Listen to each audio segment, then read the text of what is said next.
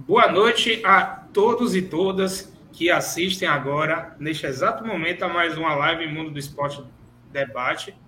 É, meu nome é Gabriel Evangelista e eu estou hoje aqui com João Grassi. Daqui a pouquinho, Antônio Neto também ele vai chegar aqui na live com a gente. E um pouquinho mais para frente também, nosso né, convidado especialíssimo de hoje vai estar presente também. Vamos trazer, na noite de hoje, Tiago Mastroianni, é, o narrador principal da, da TV Bahia, né, a afiliada da, da Rede Globo no estado da Bahia. E Tiago Mastroianni vai estar aqui presente hoje. Daqui a pouquinho ele entra aqui ao vivo com a gente. E vamos começar, né? É, primeiro falando de, de Campeonato Brasileiro da Série B, onde no sábado à tarde o Vitória é, empatou com a Ponte Preta lá em Campinas, né? E segue na luta aí para poder sair da zona de rebaixamento. A diferença agora do Vitória para o primeiro fora da zona é de dois pontos, que o primeiro fora da, da zona de rebaixamento é o Brusque. E o Vitória amanhã tem um jogo importantíssimo contra o CSA, no Barradão, com promoção de ingresso e com, com transmissão do Sport TV. João, no sábado, o Vitória empatou com a Ponte Preta em um jogo de baixa qualidade técnica, ao meu ver, né? Eu não, eu não consegui assistir o jogo inteiro, mas vi boa parte do jogo e o jogo foi foi bem bem abaixo, né? O nível técnico bem abaixo. E eu achei muito igual também nas principais chances né, que cada um dos times tiveram durante o jogo. Como você viu esse outro empate do Vitória, né? O Vitória é o segundo time que mais empatou na Série B, ele só perde para o Cruzeiro. O Cruzeiro que está jogando neste momento com Vila Nova, no estádio de Independência, e deu muita chuva lá no, no, no, no estádio de Independência, lá em Belo Horizonte. O jogo começou com sete minutos de atraso e teve que ser paralisado, mas já retornou e por enquanto vai dando empate. Vamos começar a falar agora do Vitória, de Ponte Preta 0, Vitória 0. Mais para frente, quando a gente já tiver com as presenças de Antônio Neto e de Thiago Mastroianni, Léo Souza também deve pintar, né, nosso companheiro aqui de live. A gente vai falar também do empate do Bahia com o Juventude lá em Caxias do Sul. João, vamos começar com Vitória. O que foi que você viu de Ponte Preta 0, Vitória 0? Bom, Gabi, é como você falou, né? Um jogo em que, se a gente for analisar o geral, realmente teve uma qualidade técnica abaixo, né? Não foi uma partida muito, muito de grande entretenimento, né? Para uma pessoa que não torce para nenhum dos dois times assistir. Foi um jogo que eu acho que o melhor adjetivo para resumir é morno. Foi uma partida muito morna, né? Até o comentarista Fabio Andrade comentou a respeito de que para dois times que estão precisando vencer, estão na parte de baixo, né, brigando pela permanência, era um jogo morno, né? A própria transmissão da Globo estava esperando um jogo um pouco mais movimentado, mesmo que às vezes os times esbarrassem, né, nas suas qualidades técnicas, é, acabando errando o último passe, mas não, a gente viu transições muito lentas, né, saída de bola com dificuldade. E no primeiro tempo, eu achei até que o Vitória conseguiu neutralizar bem a Ponte Preta, é, conseguiu fazer com que a Ponte fosse totalmente improdutiva. A Ponte Preta não teve nenhuma chance no primeiro tempo, enquanto o Vitória teve pelo menos umas duas chances até interessantes. Né? Teve uma finalização boa ali com o Fabinho, né? depois de uma, de, uma, de uma dividida ali que ele acabou ganhando, deu um pouco de sorte. Finalizou ali o goleiro da Ponte, o Ivan, né? já, já foi até convocado para a seleção, um bom goleiro. Fez uma boa defesa, depois teve uma chance com o Roberto, mas ainda assim não foi um grande primeiro tempo, né? No geral, foi um primeiro tempo morno e dentro do que aconteceu no primeiro tempo, eu achei que o Vitória foi um pouco melhor é, do que a Ponte Preta. Roberto aparecendo ali na frente, achei que o Fabinho estava fazendo uma boa partida. David jogou novamente como falso 9, dessa vez não teve o mesmo destaque, né? A gente teve alguns jogadores abaixo no Vitória, no geral, como Bruno Oliveira e Marcinho, né? Mas Marcinho foi um jogador muito importante para mim. Não esteve também, não esteve tão bem. É interessante é, comentar sobre a afirmação de João Pedro nesse time. Né? João Pedro se tornou uma peça fundamental para o Vitória, um jogador muito bom né? na pegada, um jogador que marca muito bem. Mas no segundo tempo, a Ponte Preta voltou um pouco diferente, né? pressionou bem mais o Vitória. Continuou com, com dificuldades de criação, é verdade, mas a defesa do Vitória já não foi tão bem. A Ponte teve mais algumas chances. teve uma chance até claríssima, uma cabeçada, esqueci de quem, acho que agora foi de Rodrigão, se eu não me engano, em que Lucas Arcanjo fez uma defesa importantíssima. E o Vitória no segundo tempo criou pouco, né? Não teve mais as boas chances que teve. No segundo tempo eu achei que a Ponte foi melhor do que o Vitória. Mas se a gente pegar. Pode falar, galera. A cabeçada da Ponte Preta no primeiro tempo foi de Moisés. Né? Quase no final. Não, no início do jogo, desculpa. Com 12 minutos de jogo, foi Moisés que cabeceia e Lucas Arcanjo faz a grande defesa. É, eu tinha, eu tava até contando essa porque eu achei que essa bola ia para fora. Tava falando daquela. No segundo tempo, é. no segundo tempo que foi a cabeçada de Rodrigão. Rodrigão, essa de Moisés eu até acho que ia para fora, Arcanjo foi lá mais para conferir mesmo, mas no, essa de Rodrigão foi uma chance clara de gol, né? O Vitória ele realmente escapou de tomar o gol nesse momento, Arcanjo teve que trabalhar. Então, no segundo tempo, o Vitória caiu, né? Fez até uma substituição que eu não entendi muito bem, colocar Kaique Souza ali faltando 30 segundos para acabar o jogo, né? Porque não coloca o cara antes, tem alguns jogadores do Vitória desgastados, né? A gente vê mais uma vez o Vitória caindo fisicamente no segundo tempo. É muito complicado isso. Eu realmente eu, eu não sou nem um pouco a favor, Gabi, desse tipo de substituição, faltando tão pouco tempo. Acho até um pouco chato com o jogador, o jogador deve ficar sem graça. Mas é o trabalho dele, ele vai entrar no jogo. O cara, o cara não ficou. O cara não ficou cinco segundos dentro do campo. Eu não sei se ele pegou na bola, velho. Eu acho que ele não encostou na bola. É realmente só para ganhar tempo mesmo. Então, mais uma vez, eu repito, eu vejo o Vitória mais organizado, eu vejo o Vitória variando esquema, eu acho que vejo o Vitória competindo um pouco mais, mas eu esperava mais intensidade do Vitória. Eu acho que se a gente pegar o número de chances, até que o Vitória teve mais, porque teve uma chance ou outra aqui no segundo tempo, né? Teve um, um lance de cavadinha que David não caprichou muito, poderia ter gerado mais perigo, né? Teve um contra-ataque ou outro desperdiçado, muitas vezes pelo Marcinho, como eu falei, para mim não fez um, um, grande jogo. É um cara que é muito importante para o Vitória, não teve bem na sua última partida. As alterações é, de Wagner Lopes não deram tão certo, embora eu acho que o Vitória está compactado, está mais encaixado. O time ainda não tem essa facilidade para criar, né? realmente a defesa foi uma das coisas que melhorou mais, o time não foi vazado mais uma vez. Mas é um jogo que eu acho que era, era que dava para o Vitória ter vencido, dava para ter buscado a vitória, né? dava para ter tentado buscar os três pontos. A Ponte Preta não fez um bom jogo, né? praticamente não ameaçou. Então, era um jogo que, se o Vitória tivesse forçado um pouquinho, dava para vencer. Né? Eu acho que dá para dizer que, apesar do, do, do, empate não ser um resultado péssimo, não é um resultado bom também. Eu acho que o Vitória perdeu dois pontos, poderia ter tentado buscar um pouco mais. né? Para mim, no primeiro tempo, o Vitória foi melhor, teve as principais chances. No segundo tempo, caiu de rendimento mas eu acho que também tem a ver um pouco com a postura, Gabi. Realmente ficou devendo aí o Vitória, principalmente no segundo tempo, embora eu acho que ainda no geral tenha sido um pouco melhor do que a Ponte, né? Porque o jogo não foi tão bom, né? Então não dá para dizer que foi um, assim, uma partida em que uma das duas equipes fez um grande jogo. Não, nenhum dos dois times fez um grande jogo. Só o Vitória, dentro do que aconteceu, acho que foi um pouquinho melhor, né? Principalmente no primeiro tempo, segundo acho que a Ponte jogou mais. É, é, eu estava dando uma olhada é, Thiago Mascherano está me sinalizando que daqui a pouco está tá chegando aqui na live. É, eu estava dando uma olhada no, no site da Universidade Federal de Minas Gerais, o, do Departamento de Matemática, né? E o Vitória ainda segue com grande porcentagem ainda de, de ser rebaixado. É, o Brasil de Pelotas tem 99,996% de chance de queda, ou seja, já está lá, né? na Série C, já podemos falar isso. Deixa eu colocar aqui na nossa live nosso, nosso parceiro Antônio Neto. E Boa eu estava falando aqui, Neto. Boa noite, Neto. Boa noite para quem assiste no YouTube. Bom dia, boa tarde, boa noite, boa madrugada para quem está nos ouvindo no Deezer, no Spotify e no Google Podcast. Sempre, sempre salienta essa parte.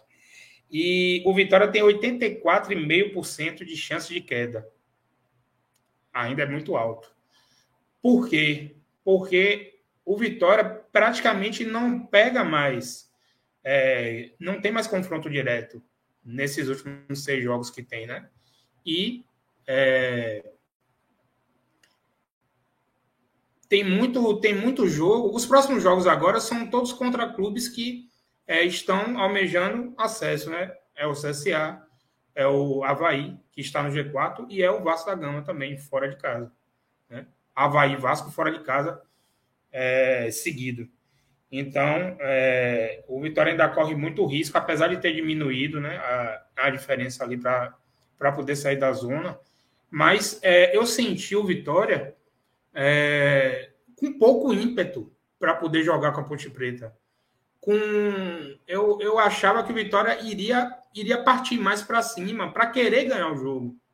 Eu não senti isso no Vitória, de querer ganhar o jogo. Né? E a Ponte Preta, convenhamos, a Ponte Preta é um timezinho bem fraquinho também, viu? Bem fraquinho. E, e foi muito salva por Ivan. Ivan fez. Né, para mim, foi o melhor jogador em campo, Ivan. Achei que ele pegou mais até do que Arcanjo. Que inclusive a gente estava até comentando essa semana, né, João? Sobre os goleiros da Série B. Houve, houve um questionamento no grupo da gente, nosso amigão Anderson, né? O torcedor do Vitória levou esse questionamento da gente. É, se Lucas Arcanjo é o melhor goleiro da Série B. Houve ali algumas divergências. Para mim, ele é um dos melhores. É, ele é um dos três melhores goleiros da Série B. Para mim, não é o melhor. Eu acho que. Eu acho que o Wilson do Curitiba e o outro agora me fugiu. Me fugiu a memória do outro. Tinha dois que Tadeu. eu tinha citado. Ah, Tadeu do Goiás. Pronto. Eu acho que o Wilson do Curitiba e Tadeu do Goiás ainda estão à frente de Arcanjo. E você, Neto, o que, é que você acha dessa discussão? Eu concordo também, né? Eu acho que o Wilson ele está um passo à frente, é, até mesmo de Tadeu, na minha opinião. Uh, mas Arcanjo ele tem se destacado muito último, nessas últimas, nessas últimas partidas, né? Ele tem sido talvez o grande jogador do Vitória nessa Série B, talvez. Uh, tem, tem, tem feito defesas importantes, tem feito intervenções ali que tem evitado resultados piores, que foi inclusive o caso desse jogo contra a Ponte Preta. Posso falar, Gabriel? Quer que eu, quer que eu pense nesse jogo? Quer que eu embale já? Ou... Pode embalar? É, eu achei um, uma partida muito, muito fraca tecnicamente e com muito pouco ímpeto para dois times que precisavam vencer. É, João falou isso, eu estava ouvindo um pouco antes de entrar aqui, que a Fabiola Andrade ela foi perfeita ah, na colocação que ela fez sobre os dois times precisarem ganhar e os dois times jogarem com medo de perder, que foi o que aconteceu, né? primeiro tempo, a gente viu dois times em modo defensivo, em, em posição de defesa o tempo todo. Uh, no segundo tempo, eu acho que justamente por essa pressão de saber que, pô, por mais que eu não posso perder, eu preciso ganhar também, os times saíram mais para o jogo, uh, criaram boas oportunidades. O, o, Lucas Arcanjo e o Ivan fizeram intervenções importantes. Faltou um pouco de pontaria ali para o David, né? Uh, eu acho que o David Uh, teve duas boas oportunidades ali também, acabou desperdiçando. Ele que vem bem nos últimos jogos, se achou ali como essa referência no ataque. É, tem sido um destaque positivo do Vitória. Eu acho que o Fabinho também tem sido um destaque positivo do Vitória, jogador que também chegou aí no meio da temporada.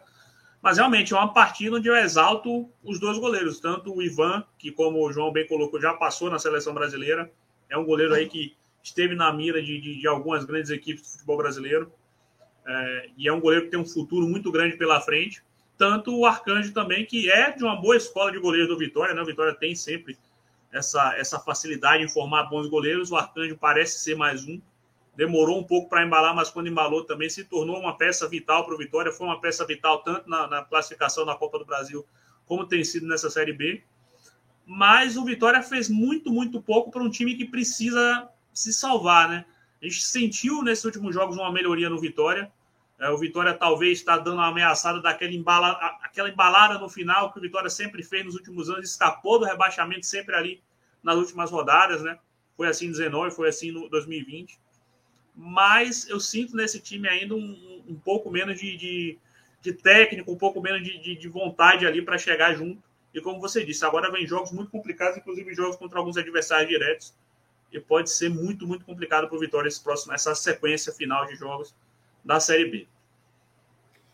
É, peço a todos que estão nos assistindo que inscrevam-se no canal, curtam os nossos vídeos, deixem aquele like, né, que ajuda aí com a nossa live, e ativem o, o sininho né, para receber as notificações. E vamos com a galera aqui, né? Vamos com nossos live espectadores, que são sempre maravilhosos e participativos. Mandar um abraço para Neto Moraes, mandou um BBMP aqui. É, mandar um abraço para Érico, meu brother Kiko Oliveira. O Empatória continua com a Sina, acho que ele queria escrever a Sina. E Kiko também traz uma informação aqui para a gente, que eu já tinha visto aqui também, que o Vila Nova abriu o placar no Independência. 1 a 0 para o Vila Nova, lá em Belo Horizonte, contra a equipe do Cruzeiro, né? Vamos ver se dessa vez Dona Globo Minas agora cai na real, né? Que o Cruzeiro já era. A briga do Cruzeiro é outra. Aliás, a briga do Cruzeiro nunca foi lá em cima, foi sempre né, cá embaixo. Vamos né, só passar aqui com o restante da galera. Mandar um abraço, um beijo especial para minha mamãe, né? Que sempre está me dando aquela moral. Olá, meninos, boa noite. Estou viciada nessa live, cheguei. E Kiko tá dizendo aqui que vai ganhar do CSA amanhã, viu? Diz que vai ganhar do CSA amanhã para se manter na Série B. Mandar um abraço aqui também para minha tia Neumalice Moura Evangelista. Saudações tricolores.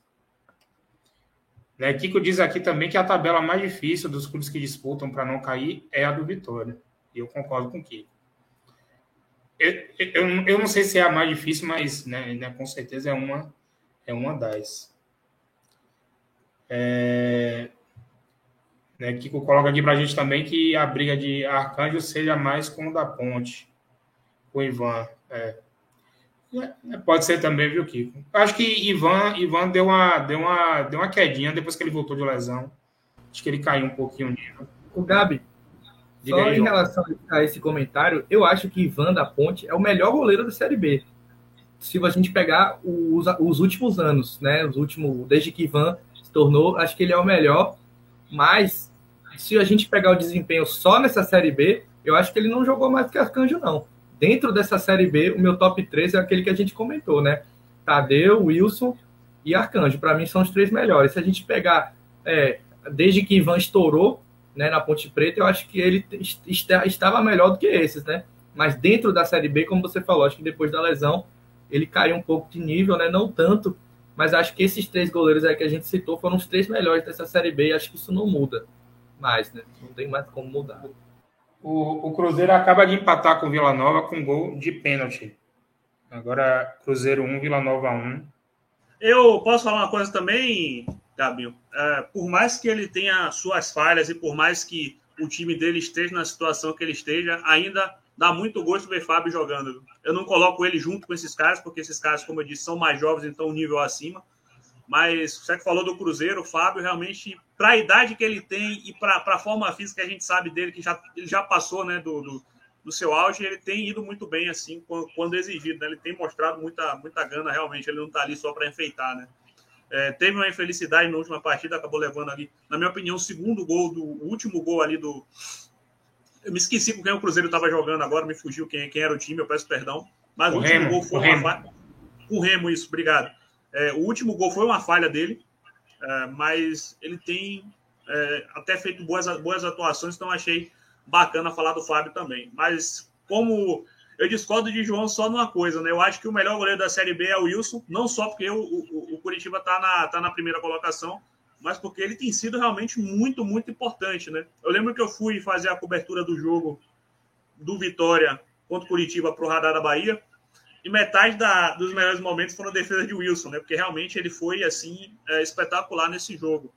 É, sobre Ivan, é o que vocês colocaram. O Ivan, desde que ele teve lesão, que ele voltou, ele não, não, não, não conseguiu, talvez, atingir o mesmo nível que levou ele para a seleção, mas ele com certeza está ali no top 3. Não, é, é realmente. Você falou sobre Fábio, rapidinho, rapidinho, Johnny. Você falou sobre Fábio, Neto. É, o Fábio foi tema de uma discussão é, no sábado à noite aqui. É, aqui em casa teve uma, uma, uma, festinha familiar né, de Halloween. E eu estava conversando até com o Kiko, né? É, que mandou mensagem aqui para a gente. É, e Fábio foi tema de discussão da gente sobre os goleiros que, que foram pra, para as Copas do Mundo e Fábio nunca teve chance na seleção brasileira, praticamente, né? E, inclusive, na Copa do Mundo de 2014, Fábio foi, foi campeão brasileiro em 2013, bicampeão em 2014. Fábio não foi para a Copa do Mundo em 2014. Júlio César foi muito no nome. Júlio César ele jogava no Toronto, do lado do Canadá, né? e jogava a Liga Americana. E foi o titular da Copa do Mundo. Né? E Fábio nunca teve chance Fábio acho que só teve chance na primeira passagem de Dunga. A última, a última, a última convocação de Fábio, Gabriel, nem foi com Dunga, eu acho que foi em 2003. Assim, vocês podem me corrigir se eu estiver errado, mas eu acho que a última convocação dele foi em 2003. Eu não lembro se Dunga chegou a, convocá-lo, se ele chegou aí. Eu lembro que teve uma vez que ele foi convocado, mas ele se lesionou e foi cortado. Eu não lembro se ele chegou a ser convocado depois. A que eu, tenho, a que eu me recordo é que eu era bem criança mesmo, que eu lembro dele na seleção uh, 2003, 2004. Ele, inclusive, foi o goleiro do, do time pré-olímpico, se eu não estou enganado. Era ele, Gomes. 2000... Né? Ah, eu achava que você estava falando 2013. Não, 2003, na primeira passagem. É. Na primeira passagem de Dunga, ali 2000 e depois da Copa do Mundo 2006, ele, ele foi convocado uma vez. Salvo engano, até por você falar. Salvo engano foi em 2008. Salvo engano foi em 2008.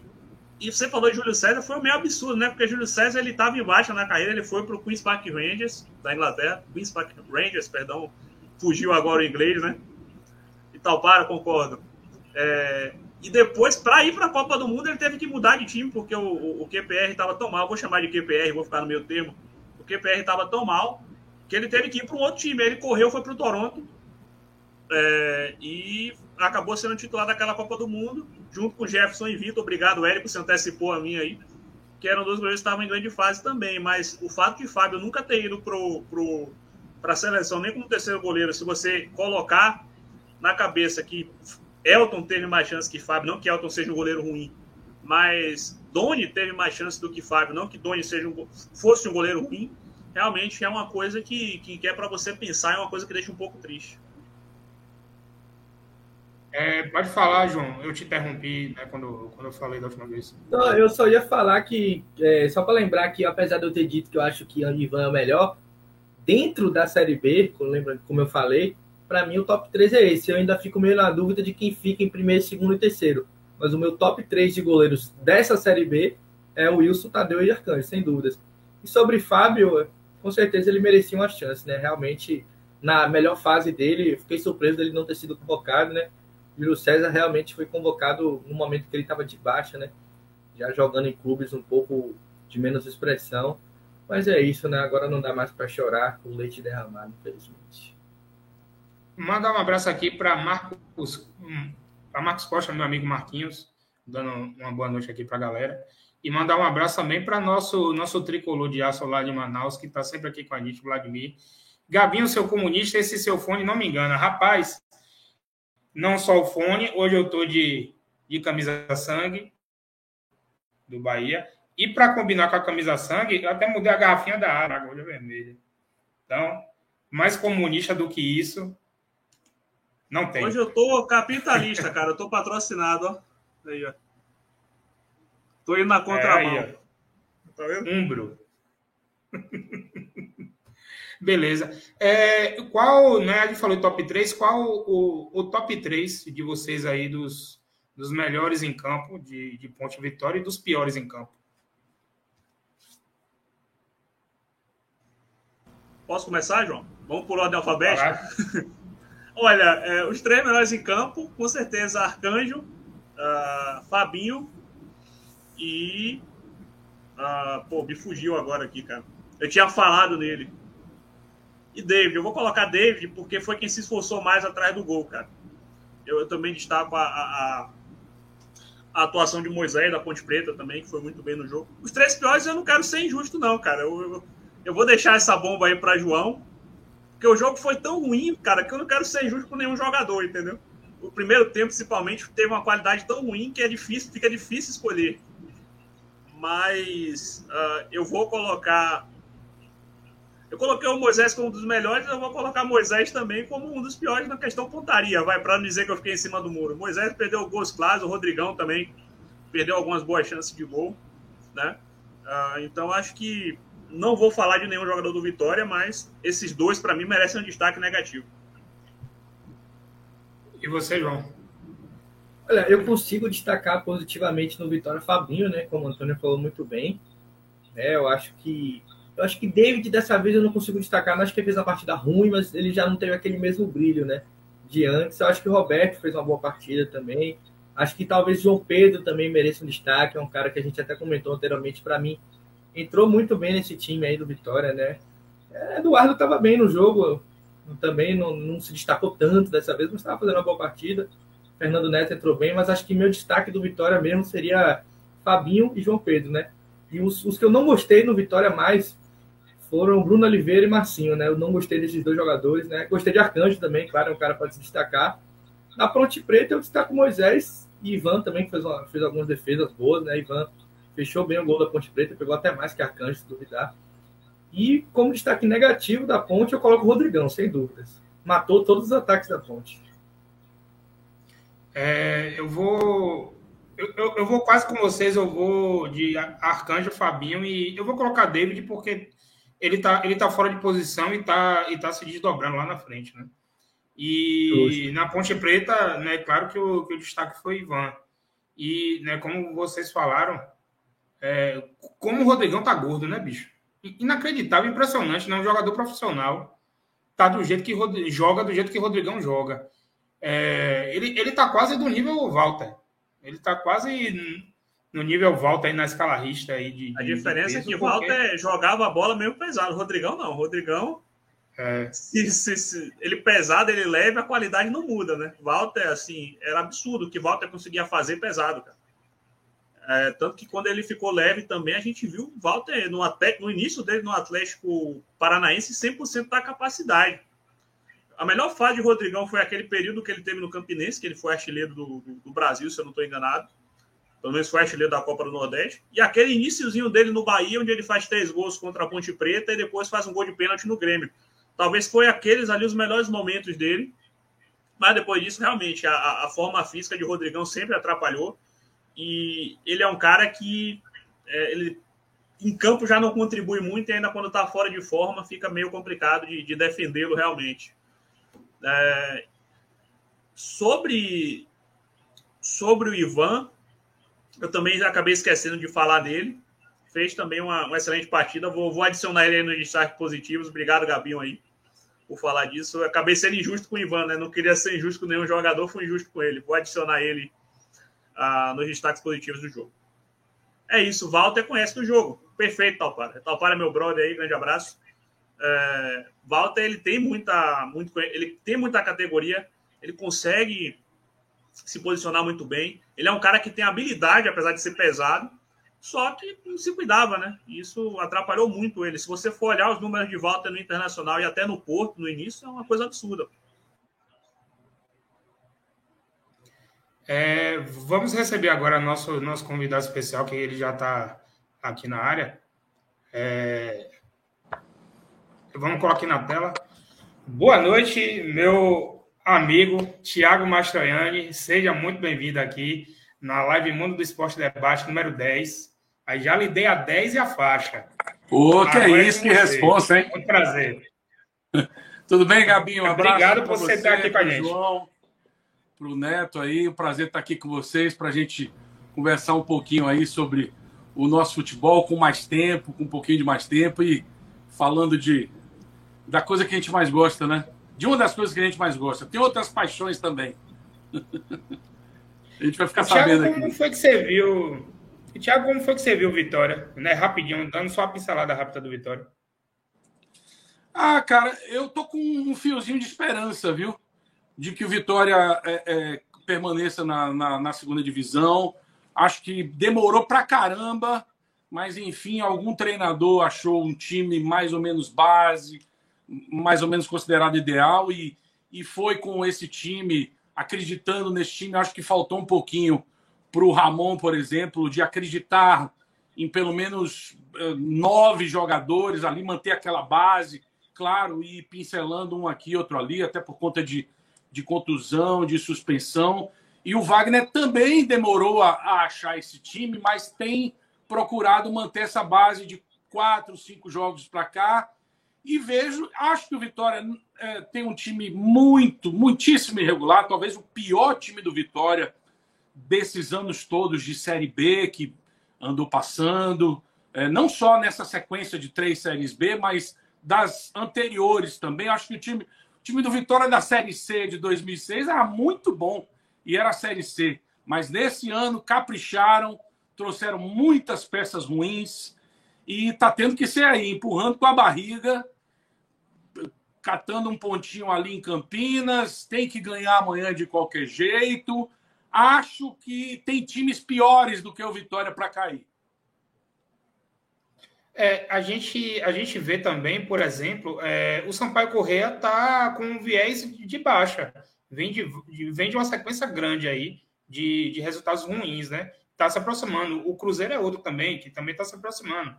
Estava tomando 1 a 0 e empatou agora contra o, o Vila Nova. Então, a briga ainda vai, ainda vai continuar para as próximas rodadas. O jogo de amanhã é, é essencial para o Vitória é, poder sair da zona de, de rebaixamento. E outra, né, ingresso, e... não é nada demais, não é nada demais o Brusque perder para o Remo lá no Baianão, lá em Belém, e o, aliás, perdão, o, é, o Londrina perder do Remo lá no Baianão, e o Brusque perder do Náutico dentro daquele estádio que eles chamam de estádio, né? Que aquilo ali, para mim, é um pântano. Aquele estádio devia ser proibido até para a Série D. Aquele estádio, aquele estádio lá de Brusque é muito caído mesmo. Bizarro. O Galvão podia dar uma, uma melhorada ali, hein? É bizarro, e é uma região rica do nosso país, né? Exato. É, Érico Oliveira está perguntando aqui se Eduardo, se ele vai para o jogo. Eu li uma notícia hoje que tanto Eduardo quanto Samuel estão relacionados. Né? Isso. Estão relacionados. Se vai para o jogo, é outra história, mas estão relacionados. Tanto Mas é um desses caras de confiança e... que o Wagner Lopes se apegou nesses últimos jogos. E o Eduardo é, é, é um menino que tem talento, tem um, tem um futuro promissor. Muito bom na bola parada, né? E é, é um, é um, dos, é um dos poucos né, que está ajudando aí nessa, nessa, nessa tentativa de remontada do Vitória. É, promoção de ingressos amanhã, amanhã é feriado, o jogo é quatro da tarde, né? é, ingresso a 20 reais, então é uma, uma boa chance. Metade do Barradão está liberado. Salvo engano, o Barradão hoje é para 30, então está liberado 15 mil. Então, é, toda, toda, toda a expectativa da torcida aí apoiar o Vitória para poder ganhar do CSA. O CSA que vem embaladíssimo, ganhou do Vasco em São Januário de virada. Não é de virada não, abriu 1x0, depois o Vasco patou. Mas venceu o Vasco com propriedade lá dentro de São Januário e vem querendo querendo morder, porque hoje o, o CSL tem, ele tem 48 pontos. Ele está 5 pontos atrás do Goiás, né? Eu não sei como é que é a tabela do CSA daqui para frente, mas é, o CSA, eu acredito que vai ser um grande jogo amanhã. É, não vou arriscar palpite, mas acredito que vai ser um grande jogo amanhã lá no Barradão. É, mas é, estamos aqui agora com o Thiago Machoani a voz do futebol da Bahia na TV nos últimos 20 anos. Né? Coloquei isso nas nossas redes sociais, porque praticamente desde o. Já da década de 90, né, Thiago? Que você começou lá. Isso. Eu lembro de Thiago no, no campo do 4, lá com Eliseu Godoy. Antes eu, eu não me recordo, mas eu, eu lembro de Thiago já lá, né? É, meu, meu pontapé o... inicial no esporte foi com Eliseu Godoy no, no campo do 4 e também no programa da noite que ele tinha no domingo, né? Era o bate-bola, bate-bola, se não me engano. É isso mesmo. E, e, foi lá que eu comecei no jornalismo esportivo, porque antes eu já fazia rádio, né? Eu fazia rádio FM, era locutor, mas sempre é, é, quis fazer esporte e, e, encontrando com o Eliseu nos corredores, pedia uma chance e ele pedia para esperar um pouquinho até que chegou o meu dia. Lá na, na Aratu, a gente ainda não fazia transmissões ao vivo, não tinha, ela não era detentora dos direitos de nenhum campeonato, mas a gente fazia o jogo, a gente ia para Fonte Nova, ia para o Barradão, ia para o Parque Santiago, já fez muito jogo no Parque Santiago, e a gente narrava os 90 minutos, como se fosse ao vivo, e estava gravando para depois ser exibido em, em, em videotape, né? O famoso compacto. E os compactos lá na Aratu, quando a gente fazia no campo do 4, eram maiores. A gente botava um compacto de, de 12, 15 minutos no ar. Não era um compacto compacto, não. Era um compacto um pouco. contemplava mais lances, né? É, porque a gente podia usar, não tinha tantas leis severas de sessão de imagens. Então a gente ia com o nosso equipamento, filmava o jogo é, como se fosse ao vivo, gravando tudo ali em loco e depois a gente reduzia para poder levar o telespectador. E aí você chega na TV Bahia em que ano? Eu chego na, na TV Bahia em 2000, logo depois da Copa do Nordeste, para narrar o Campeonato Baiano. A, a TV tinha acabado de adquirir os direitos do Campeonato Baiano e estava é, é, é, fazendo uma campanha muito grande, muito forte, badalando bastante o Campeonato Baiano. de 2000. É, minha entrada na TV Bahia acontece dia 11 de março, que foi logo depois a Copa do Nordeste. Era um pouquinho menor, era bem menor do que é hoje, e ela acabou mais ou menos perto de fevereiro. Inclusive, acho que até o Bahia e Vitória tinham sido desclassificados, alguma coisa nesse sentido. E, e aí o Campeonato Baiano começou logo depois. É, e o Thiago era é até hoje a voz a voz principal da TV Bahia. Tiveram outros narradores também ao longo desse, desse tempo, né? É, a TV Bahia transmitiu o Campeonato Baiano de 2000 até 2005, né? Depois teve aquela aquele ato que o, os direitos foram para a TV Itapuã até 2010. Depois, em 2011, a, a TV Bahia volta a adquirir os direitos e foi até o ano passado, de 2020. E, Thiago, eu, eu queria te perguntar, depois eu vou abrir perguntas para João e para Neto, mas eu queria começar. É, é, qual foi o grande jogo que você narrou dos nossos times aqui, um do Bahia e um do Vitória, os grandes jogos que você sempre vai se lembrar lá na frente. Pô, esse foi o dia que, que, que eu me dei bem, que eu, eu narrei bem demais do Bahia e do Vitória.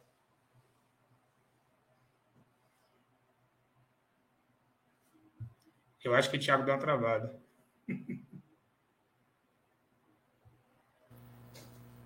Deu uma travada aí o vídeo dele, deve estar falando. É, deu uma travada. Eu acho que ele travou mesmo. Eu vou, eu vou, eu vou remover Thiago e ele volta daqui a pouquinho, certo? Tem uma uma pequena travada ali. Eu achei que era eu que estava travando. Foi engraçado isso. Não. Eu li aqui no, no YouTube, eu vi que não era, não. Eu tirei, então, daqui a pouco ele volta aqui. Deixa eu só colocar aqui a, a mensagem Pokémon, que ele tinha, que ele tinha mandado uma, uma mensagem aqui para Thiago. Parabéns, Thiago, excelente profissional. Mandar Gabi. um abraço aqui também, cadê? Ah, né, Pocumã colocou uma legal. Deixa o Thiago voltar que a gente vai perguntar sobre o, o bordão tá na rede, né? E tem, e tem o, o, o bordão quando inicia, né? Ele voltou aqui. É, já temos bola rolando, a gente vai, Isso. A gente vai perguntar também. E eu lembro que o Thiago ele, ele, é, ele, ele gritava gol primeiro, depois ele falava tá na rede, né? no início. É, depois ele, depois ele inverteu ele... a, a ordem. Pronto, voltamos aí. Tá melhor agora, né? Eu tava vendo o cochicho aí do, do, papo de vocês. Depois vou explicar essa coisa do gol, do tá na rede depois, do gol primeiro. Mas eu tava, você tinha me perguntado sobre grandes jogos, né? É, um desses grandes jogos que eu narrei é, não foi com transmissões ao vivo, mas eu acho que teve tanta emoção, uma atrás da outra, é, foi um jogo tão cheio de nuances e, e, e, e, momentos brilhantes de parte a parte que eu, eu, gostaria de destacar, mas assim não foi um jogo que, que teve a minha transmissão ao vivo. Eu não estava eu estava na TV Aratu ainda, que foi uma a, a, a, o 5 a 4 do Vitória no, no Vasco, que foi um dos maiores jogos que eu já trabalhei na história, na vida, assim, nos meus 25 anos de, de 27 anos já.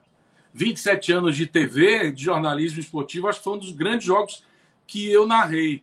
É... Tivemos é... os Bavis da Copa do Nordeste de 2002, foram muito legais, os dois, os dois Bavis.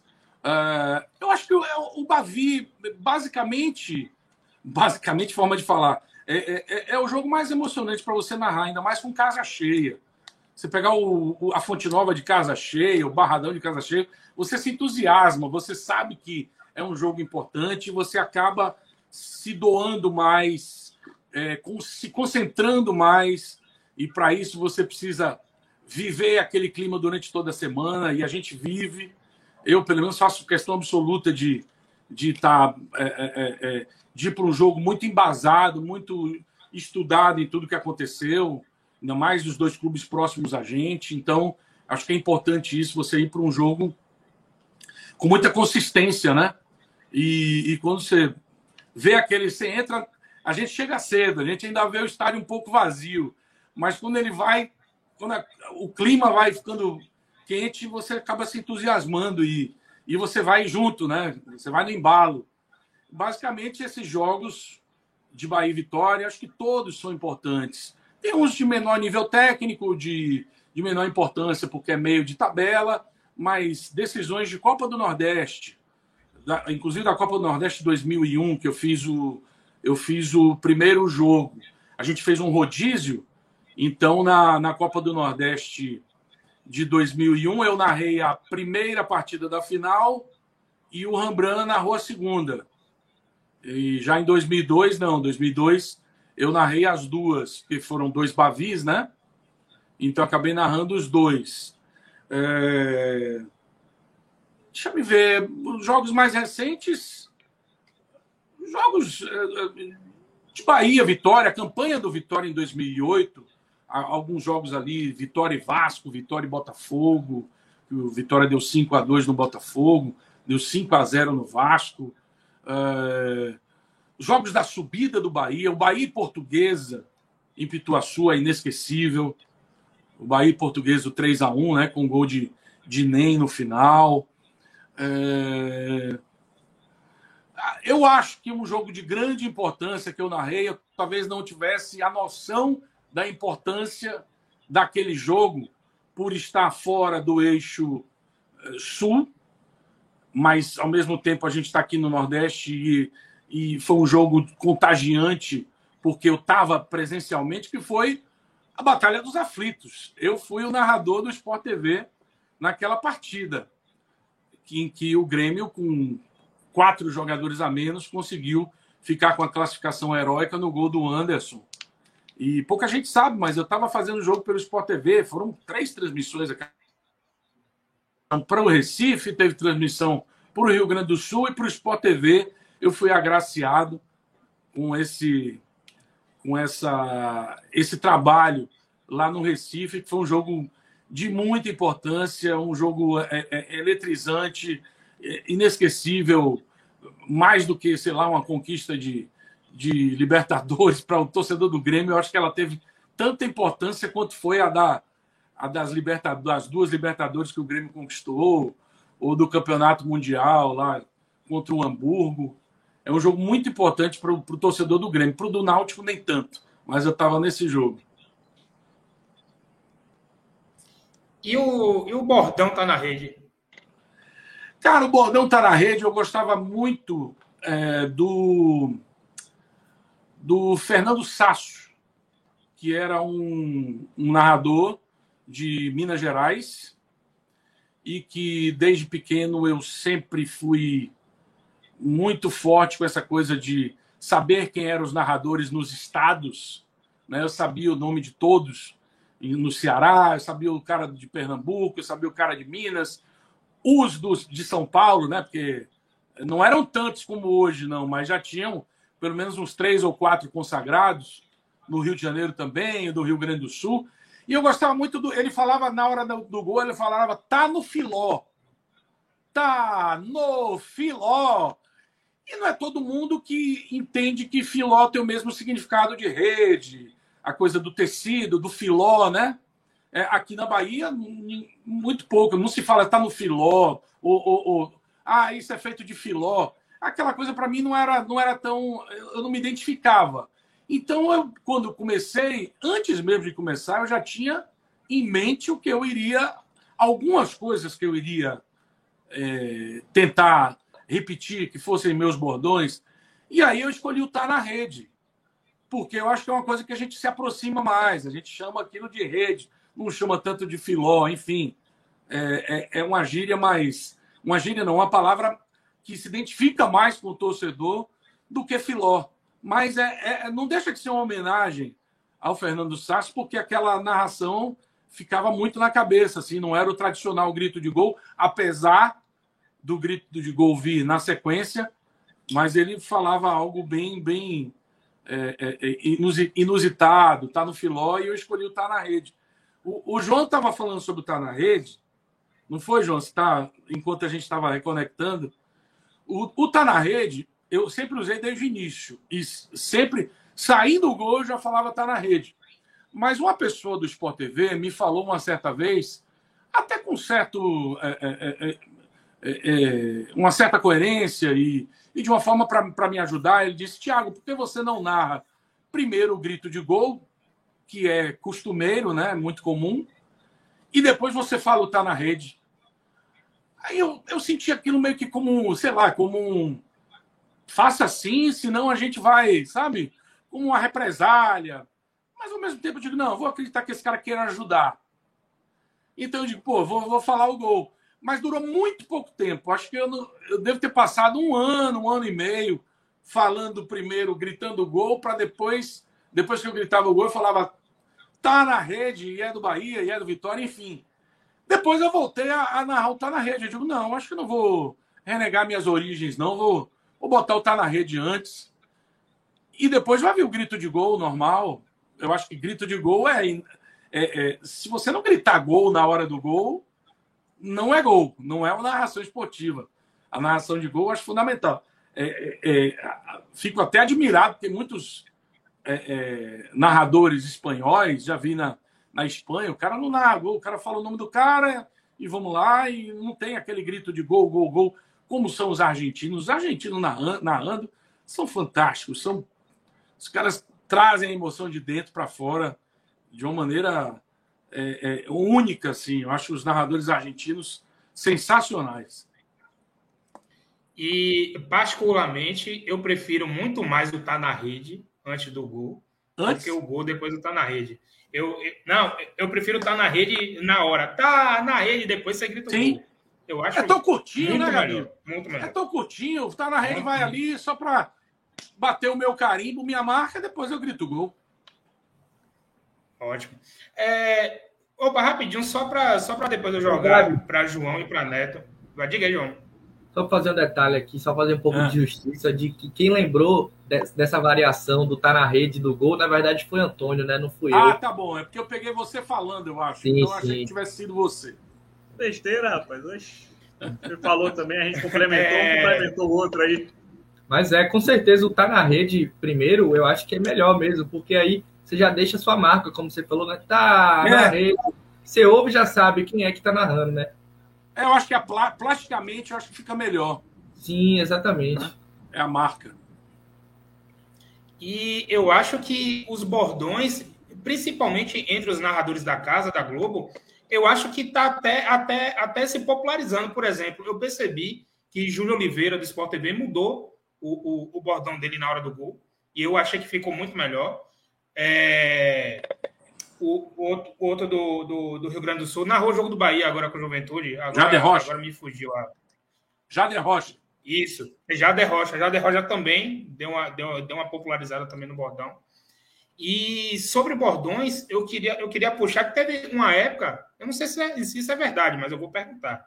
É, Marco de Vargas, que era do Sport TV, depois foi para o Fox, hoje está na TV Cultura, o bordão dele é, é rede. E rolou uma, uma, um ruído, né? Com o é rede com tá na rede. É verdade isso? Rolou sim, é verdade. É, eu, quando, quando eu ouvi, eu, eu, não, eu não, de forma nenhuma eu, eu quis é, acusar o, o, o, colega, o colega de profissão, de, de, de, de, de copiar, de, na, de nada assim.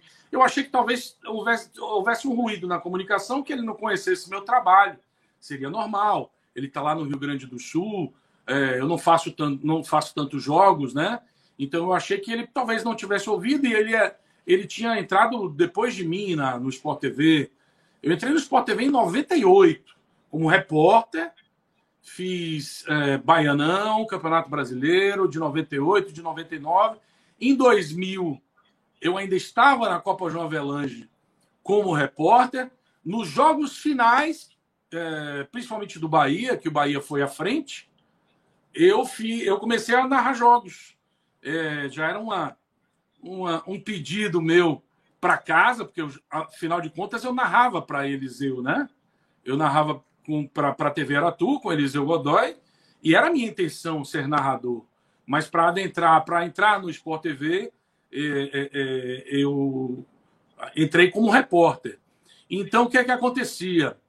Eu entrei, eu passei a narrar futebol em 2000 na, na, no Sport TV e ele, se não me engano, entrou em 2002 ou 2003 E eu chamei a atenção do coordenador, né? De uma forma muito sutil, claro. Eu disse, ô Luiz, você já ouviu? Eu já ouvi um colega do Rio Grande do Sul falando o mesmo bordão. Eu acho que ele deve ter tido uma conversa com o Marco de Vargas e ficou tudo bem. Ele, ele, assim, valeu aquela coisa de quem estava antes no ar, né? É, que já estava na emissora e usava o, o bordão, mas não teve de forma alguma nenhum, nenhuma, nenhum mal-estar por conta disso. Acho que ele entendeu muito bem. E anos mais tarde, ou logo depois, ele passou a usar o E-Rede, né? Absolutamente normal. Cada um escolhe. É só para é, explicar para quem não é da Bahia que está nos assistindo, que Tiago, né, começou a TV Aratu, TV Aratu é afiliada do SBT aqui na Isso. Bahia, e a Bahia é afiliada da Rede Globo aqui na Bahia, certo?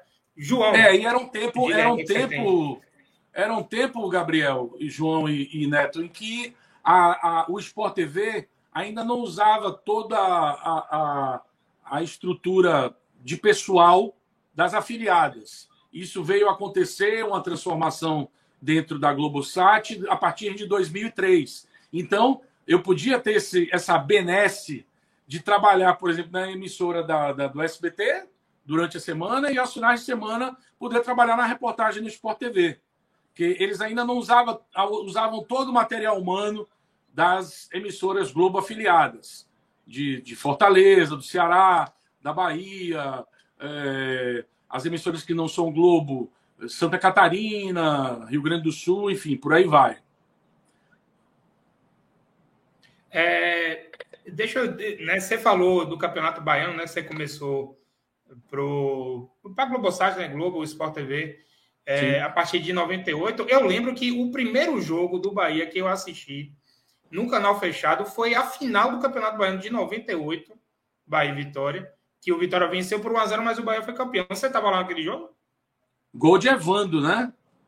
Eu estava naquele jogo. A... Olha, aquele jogo eu ainda fiz pela TV Aratu. Eu comecei a trabalhar no Brasileiro.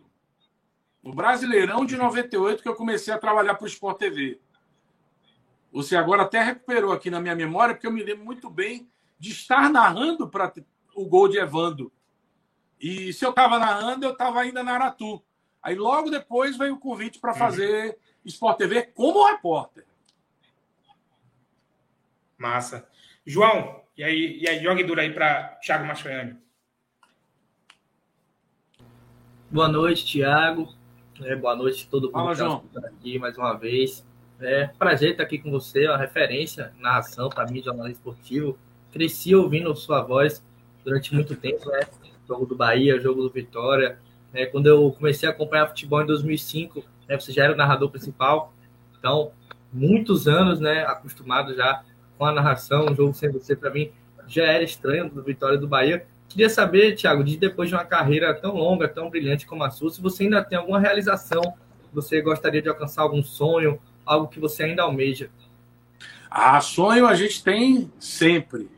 Sempre quer mais, sempre pensa em algo é, lá na frente. Eu queria narrar muito uma decisão de, de Copa do Brasil, de Campeonato Brasileiro, ver novamente o Bahia nas cabeças, ver novamente o Vitória forte, como foi é, recentemente, até na Copa do Brasil de 2010, como foi em 93.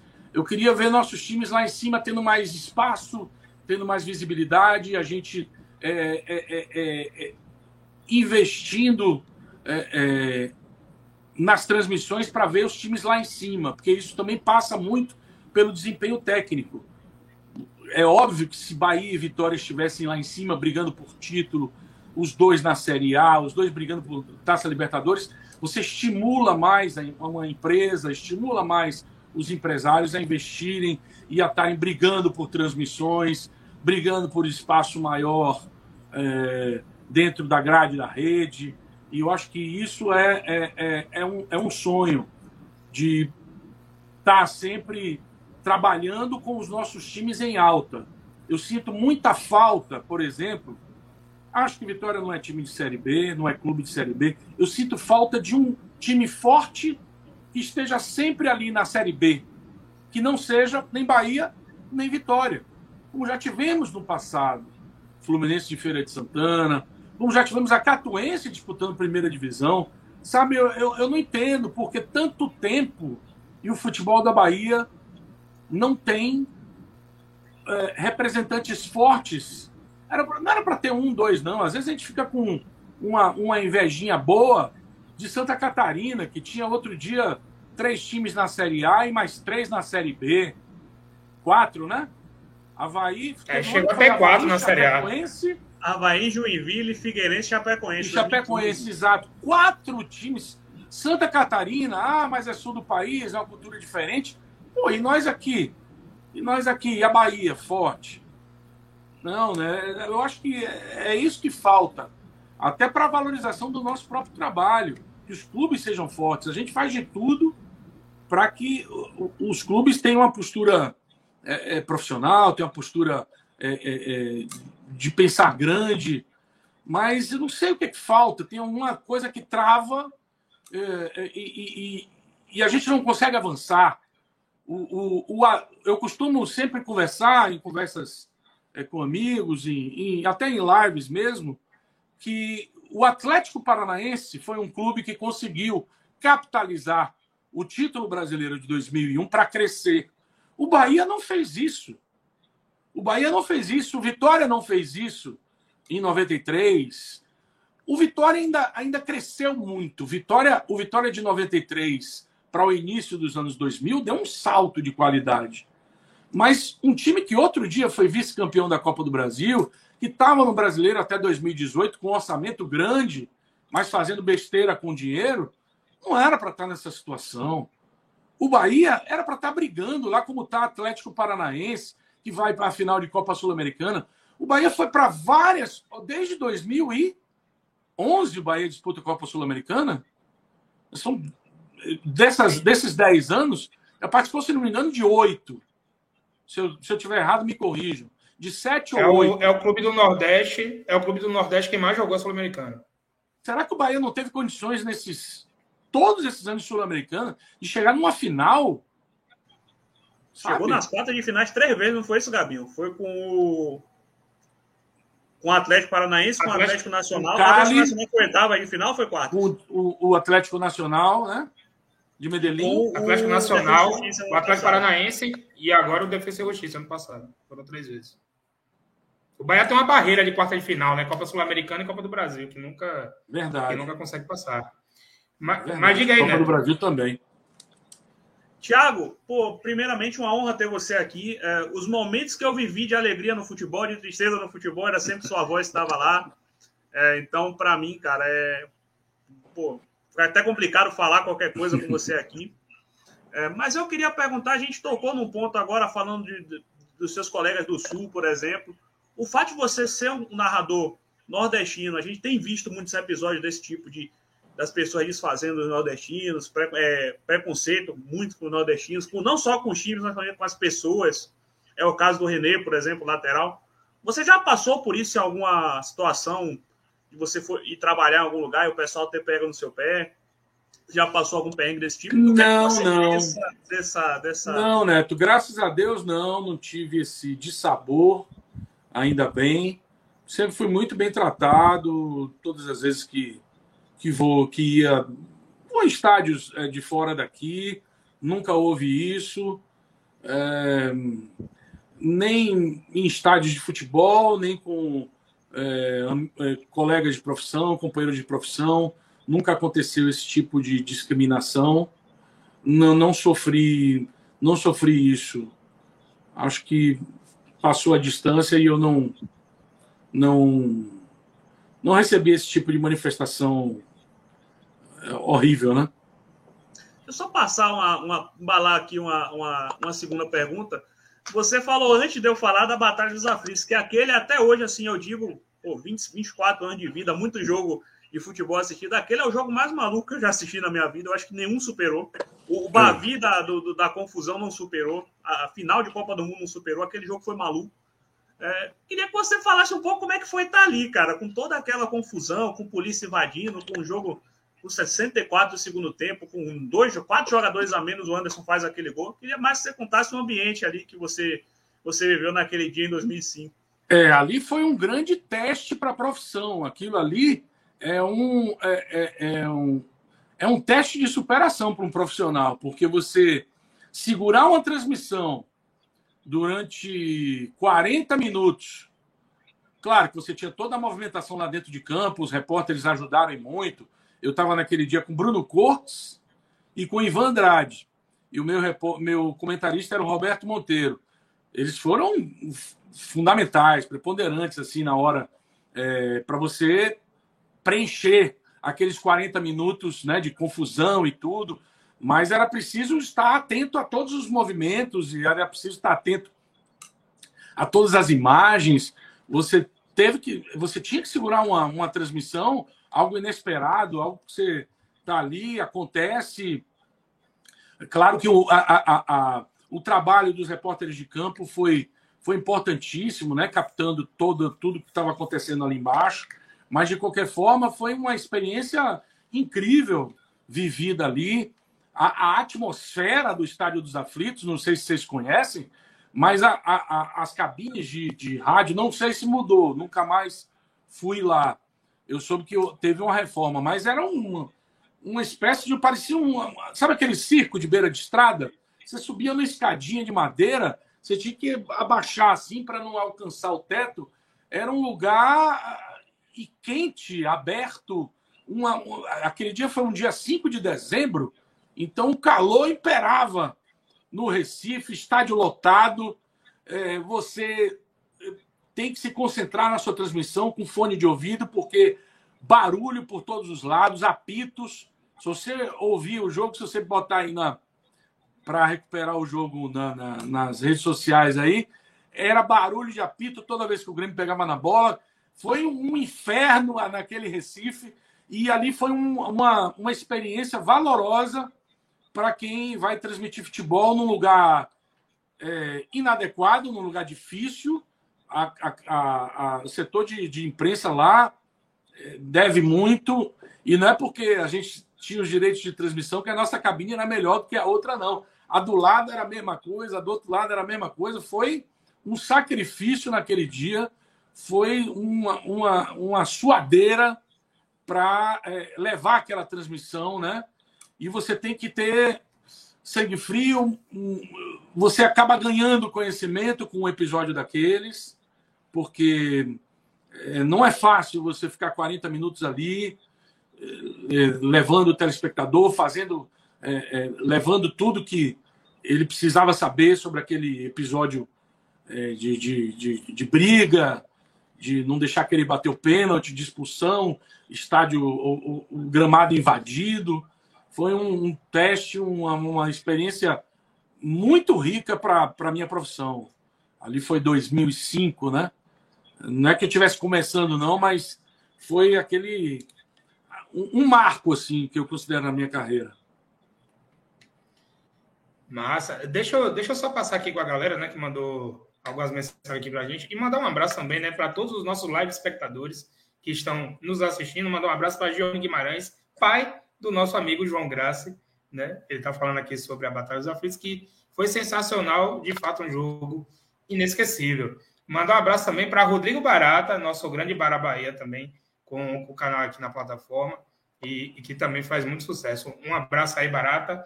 E mandar um abraço também para Silvio Edson Baixo, que é nosso colega aqui também da Live Mundo Esporte Debate e que também nos assiste. E deixa eu só responder aqui a, a Christian Dias Baixos, que ele colocou uma pergunta aqui fora do nosso tema, mas eu respondo sem problema. Se, se a gente tem notícia da Warner Media, tem interesse na Libertadores.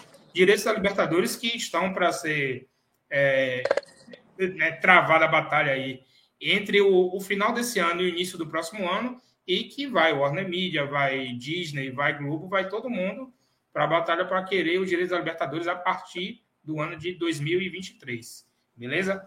Tiago, é, eu, eu quero fazer uma, uma pergunta também no seguinte: é, depois da pandemia, e teve aquela paralisação, teve aquela volta, né? É, aquelas reapresentações na Globo, dos títulos da seleção brasileira da Copa do Mundo. A TV Bahia fez também, né? Do, do título brasileiro do Bahia, com o Internacional. Eu tive Fizemos. o prazer de participar. Eu tive o, o, prazer de participar também da representação do, do Campeonato Baiano de 2012, né? Ali com, com o Google Wala, com, com, com o Tuca Fernandes. Foi um dia maravilhoso. Você fez e... o de 2012, né? O 3x3. Eu participei. O 3x3. Eu participei ali da, da arquibancada virtual. E Neto também já participou uma vez da, da, da arquibancada virtual também. Né? Ele está dizendo que não. É, Thiago. Não, não cheguei a ser convidado, não. Não cheguei, não. Nunca fui. Aí, ó. Mas, mas de vez em quando o Thiago sempre me pedia, né? Alguém do Bahia, alguém do Vitória, é. para estar tá participando lá. Talvez ele e, tenha dado. Né, ele tenha me passado seu telefone, Neto. E como já estava com a arquibancada cheia, acho que você tinha ficado para depois. Acontece. E aí, é, depois que voltaram os jogos, é, teve. Nunca mais a gente viu nem você, nem Castellucci no Premier com jogos aqui de Bahia de Vitória. Por quê? Porque eles ainda estão fazendo todos os jogos concentrados lá na, nos estúdios da Globosat no Rio. Mas já há forma, já estão estudando uma forma, é, como tudo está se abrindo, está se flexibilizando, de, de voltar a, a ser nos estádios. Eu acredito que só em 2022, porque já estamos no finalzinho de todas as competições, né? De, de Campeonato Brasileiro, Séries A, B, C e D, é, de, de Copa do Brasil. Então, acredito que só, só 2022. Beleza. É, eu, quero, eu quero emendar também é, com o seguinte: quais eram os grandes jogadores de Bahia e Vitória que você, pô, hoje eu vou narrar o jogo do Bahia e hoje esse cara vai estar lá jogando, o jogo do Vitória, pô, esse cara vai estar lá jogando, que, que você lembra, assim, de toda essa, essa sua passagem de estar narrando tanto os jogos em VT lá na, na TV Aratu, quanto Sim. É, né, narrador principal em jogos ao vivo na TV Bahia. Olha, times que deram, de Bahia e Vitória, que deram gosto de você narrar. Eu, eu, vou, eu vou por ordem cronológica, até porque eu vou pela, pelo início da minha carreira como jornalista esportivo, que foi em 1994. Não que fosse um grande time, mas você via ali o potencial de um Wesley, de um Marcelo Ramos, de um Paulo Emílio, que era um jogador que foi ídolo na Rússia, um dos primeiros jogadores brasileiros ídolos na Rússia, e que aqui não avançou na carreira, que foi o time de 94 do Bahia, do Campeonato Brasileiro, que era já estava afiado, já vinha de uma recuperação no Campeonato Baiano, com a, nas mãos de Joel Santana. E foi, era um time que dava gosto de, de ver. Os jogos aqui na Fonte Nova, é, é, o Bahia ganhava até com uma certa facilidade de grandes times. É, subindo um pouquinho a, a, na ordem cronológica, o time do Vitória de 95, com Adoilson, Ney Santos, e, e que teve, num primeiro momento, o Ramon, mas depois ele saiu, foi para a Alemanha. Era um time que jogava muito certinho. O time de 97 do Vitória, que era muito bom, é, que acabou ganhando Campeonato Baiano, Copa do Nordeste, até com uma certa facilidade em cima do, do, do Bahia, grande rival. O time do. O próprio Vitória de 99, do Campeonato Brasileiro, que chegou às, às semifinais. E aí veio a fase Nonato, Rob Gol, daquele time do Bahia, que era um era meio a base Emerson, né, com, com Nonato, Rob Gol no ataque, trocavam peças, trocavam zagueiros. É... Até 2002 tínhamos o Jefferson na lateral esquerda, que para mim foi um dos melhores que passaram aqui pelo futebol baiano. O Jefferson Popai, como se chamava, os jogadores chamavam ele. Uh, tivemos aquela fase de carência de bom futebol entre 2003 até 2007, digamos assim. Bahia e Vitória faziam times é, sem muita preocupação, até porque a fase financeira não era boa, foram anos de Série C, de muita Série B. Depois o Vitória voltou a dar alegrias em 2008 com aquele time que tinha William Santana, Marquinhos, Dinei, Ramon. O de 2010 que chegou a, a semifinal da Copa do Brasil. Eu fui fazer final da Copa do Brasil lá na Vila Belmiro.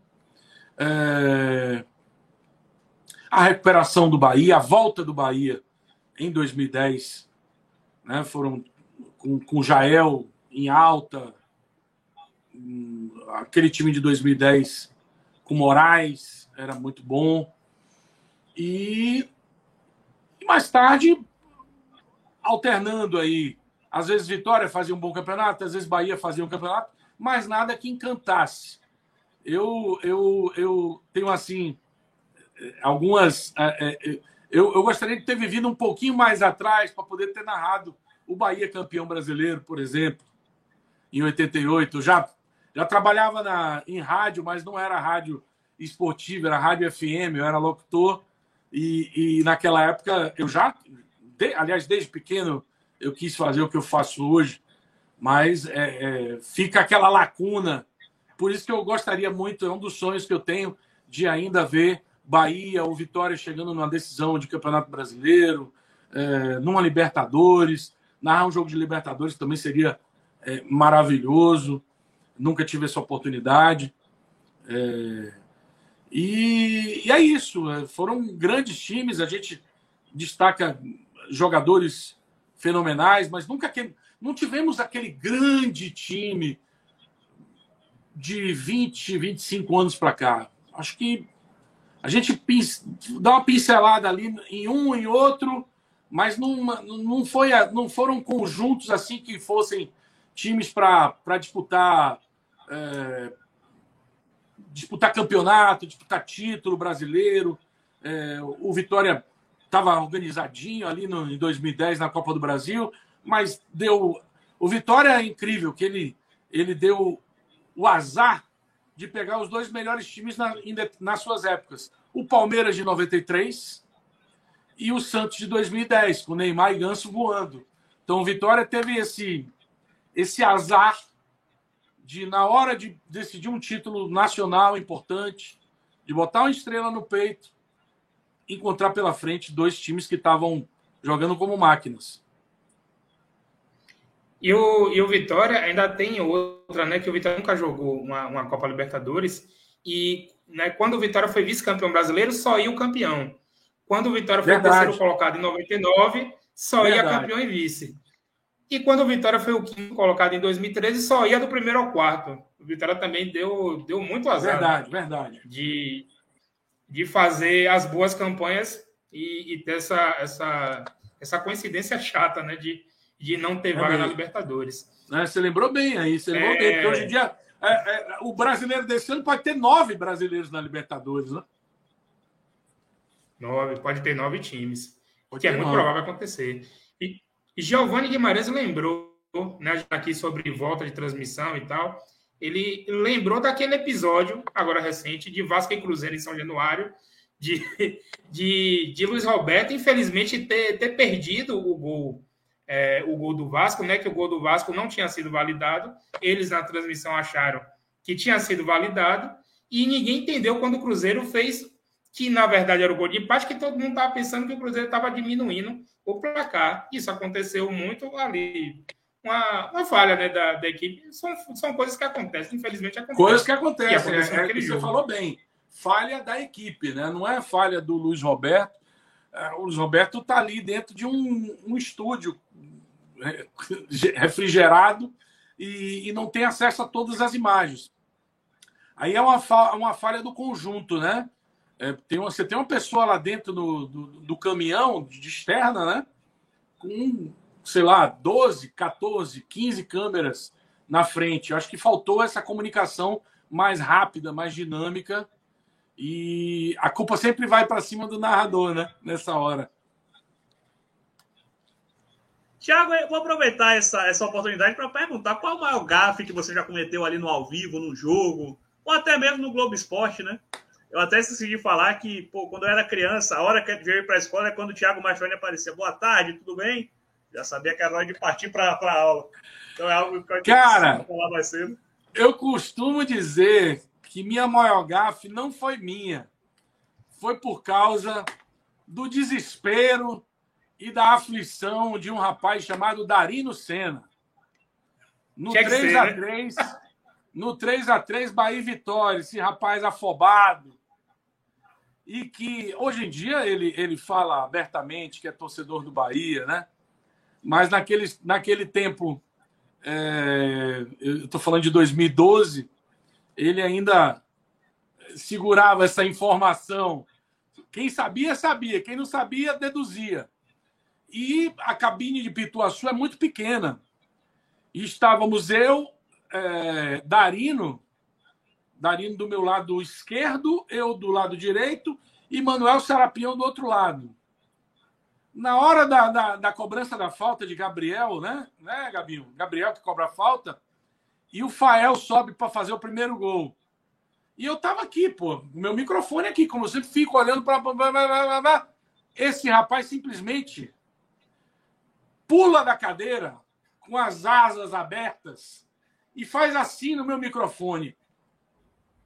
Mas ele não falava, ele só vibrava, se manifestava, mas sem falar, né? Para não sair no ar ele gritando gol, comemorando. E eu tô aqui, eu recebo uma chapuletada dele por aqui e acabo me atrapalhando na hora. Eu faço. Porque por causa desse cidadão que me atrapalhou. Eu tava vendo esse jogo. um abraço para eu não percebi né? que eu não, de primeiro não percebi que tinha sido gol.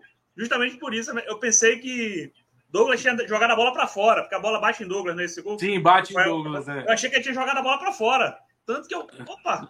Aí daqui a pouco, quando você começou a gritar gol, opa, foi gol. Porque realmente foi engraçado esse momento, ter essa memória também. Pois é. Aquele dia eu estava no estádio, ele estava lá pra mim, não. Ele até assume, ele diz, não, fui eu que atrapalhei ele. Ele já me contou essa história. Né? Manda um abraço para Darino né? Sena. Darino foi o nosso primeiro convidado é, dessa, dessa. Agora a gente traz sempre um convidado, né? Toda segunda-feira, Sena, que é, é, é, é, muito meu amigo, grande, grande parceiro, né? Grande, grande pessoa, Darino Senna. É, e você falou, Thiago, sobre é, Darino, né? Depois de, de muito tempo, assumiu que é Bahia, né? Um monte de gente dizia, ah, Darina Vitória, Darina Bahia, Darina Vitória, enfim. É, como você, você acha mais confortável para a turma da imprensa, né? narradores, comentaristas, é, dizer logo o time que torce ou não? É melhor ficar um pouco mais comedido e tal, para não acontecer algum, algum entrever e tal. Ah, é isso vai de cabeça para cabeça. Tem gente que, que fala numa boa, que já é, desde o início é, é, é revela. Eu preferi é, não, porque eu trabalho num, num estado bipolarizado. Eu acho que.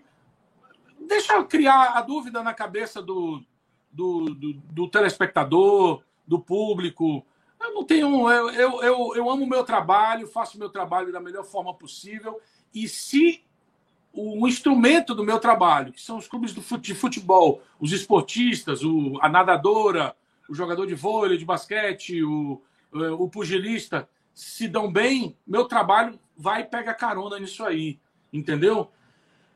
Então, eu, eu nunca vi motivos para eu chegar, abrir o microfone e dizer: olha, eu sou Bahia, mas estou aqui. Eu sou Vitória, mas vou narrar hoje o jogo do Bahia. Não, é, é, é, é demagogia dizer que você não tem um clube que você torcia ou torce desde pequeno. Você se apaixona pelo futebol através de um clube, de um jogador que veste a camisa desse clube, de um jogador que você tem a preferência, de cores. Isso aí é, é demagogia. Claro que eu tenho um time que eu carrego lá de criança, um time que eu comecei a gostar desde quando eu comecei a gostar de futebol. Mas eu acho que temos que saber separar as coisas. E eu nunca, nunca gostei. Eu acho principalmente em estados com dois times de massa. Entendeu? Acho perigoso. Quem que faz, pô, assume suas consequências, numa boa. Acho até legal, aplaudo a iniciativa. Mas eu preferi ficar na minha. Eu, eu, eu é, se tem uma das coisas que me realiza na minha profissão, que mostra é, uma, uma, uma, uma certa coerência no que eu faço, e eu procuro ser coerente em tudo, é você ir para um restaurante, o garçom lhe aborda e diz: Pô, Tiago, legal, gosto do seu trabalho, pena que você é Vitória. Aí você vai no, na farmácia e o farmacêutico diz: pô, Thiago, beleza? Pô, gosto de você, pena que você é Bahia. Quer dizer, pô, no mesmo dia eu ouço isso de um lado do outro, entendeu? Isso me, me realiza, me deixa, me deixa satisfeito. Que o cara gosta de mim, ele é Vitória, mas ele acha que sou Bahia e tudo bem. Ou ele acha que eu sou Vitória e o cara é Bahia. Pô, beleza.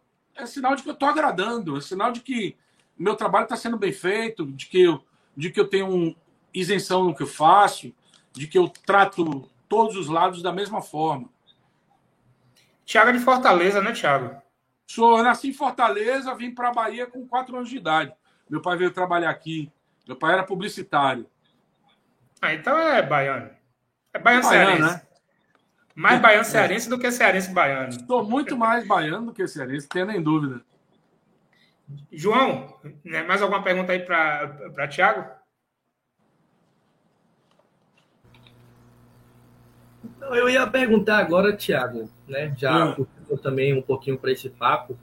Né, o que, que você está achando agora? A gente falou um pouco do Vitória. O que, que você está achando da situação atual do Bahia? Né? O que, que pode falar um pouquinho do último jogo também, se quiser. O que, que você acha que o Bahia pode ainda render nesse Campeonato Brasileiro? Se você acha que vai cair, se você acha que pega uma vaguinha ali de Sul-Americana, né? Essas vagas, tantas vagas que tem, né? Eu particularmente sou, acho um absurdo essa quantidade de vagas para tantos times assim, tanto para Libertadores. Banaliza, pra... né, João? Banaliza, é, muito, né? Sim. Aí eu queria saber o que, é que você achou, né, do não tá achando do Bahia, né, recentemente com o Guto. E pode falar do último jogo também, dessa polêmica aí que a gente teve, né? Talvez nem tão polêmica assim, acho que realmente erro de arbitragem. Não tem polêmica nenhuma. Ali é, é marca do pênalti e vamos embora. A bola estava na direção do gol, o rapaz não estava apoiado. Ali houve uma má vontade incrível com o Bahia. Eu acho, sem dúvida, que o time deu uma melhorada com o Guto Ferreira. O Guto tem aquela varinha de condão, quando ele chega, aquele estilo dele, bonachão, é, é aquele estilo agregador, é, tem um espírito também de paisão, assim como o Joel tem, só que o Guto é mais estudado, ele é mais técnico do que o Joel Santana, sem querer fazer comparações, tá? Mas é porque é o estilo mesmo do Guto, e eu acho que ele, ele abraça, é, ele está num momento bom da, da, da carreira dele, foi injustamente demitido do Ceará. É, acho que o time se acertou, acertou muito mais. Uma pena, o Bahia estava muito dependente do Rossi. E depois que o Rossi saiu, é, a, a, carência de um jogador que, que fizesse ligação com o Gilberto, que fizesse ligação é, é com o ataque, é, é, gente, eu acho que o Bahia perdeu esse, esse cara. É um, houve uma insistência muito grande com o Oscar Ruiz, até com o Isnaldo. É, não sei, eu, rapaz, eu acho que tem, tem empresário de, de, de, agente de jogador de futebol que merecia um Oscar. Um Oscar. Oscar por ter feito o melhor negócio no futebol da Bahia. E tem uns caras assim que conseguem enfiar jogadores em, em determinados clubes que merecem um Oscar, porque o, é, os caras vêm para cá numa facilidade. É, será que não tem ninguém na base do Bahia que seja melhor do que o Isnaldo, que seja melhor do que o Oscar Ruiz?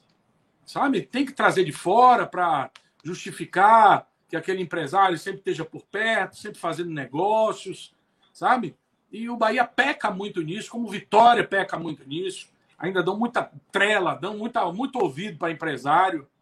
Isso me, me revolta em determinados momentos, né? que, de, de trazer jogador ganhando 300, 350 mil e, e, e não dar chance para o menino que está aí querendo se destacar.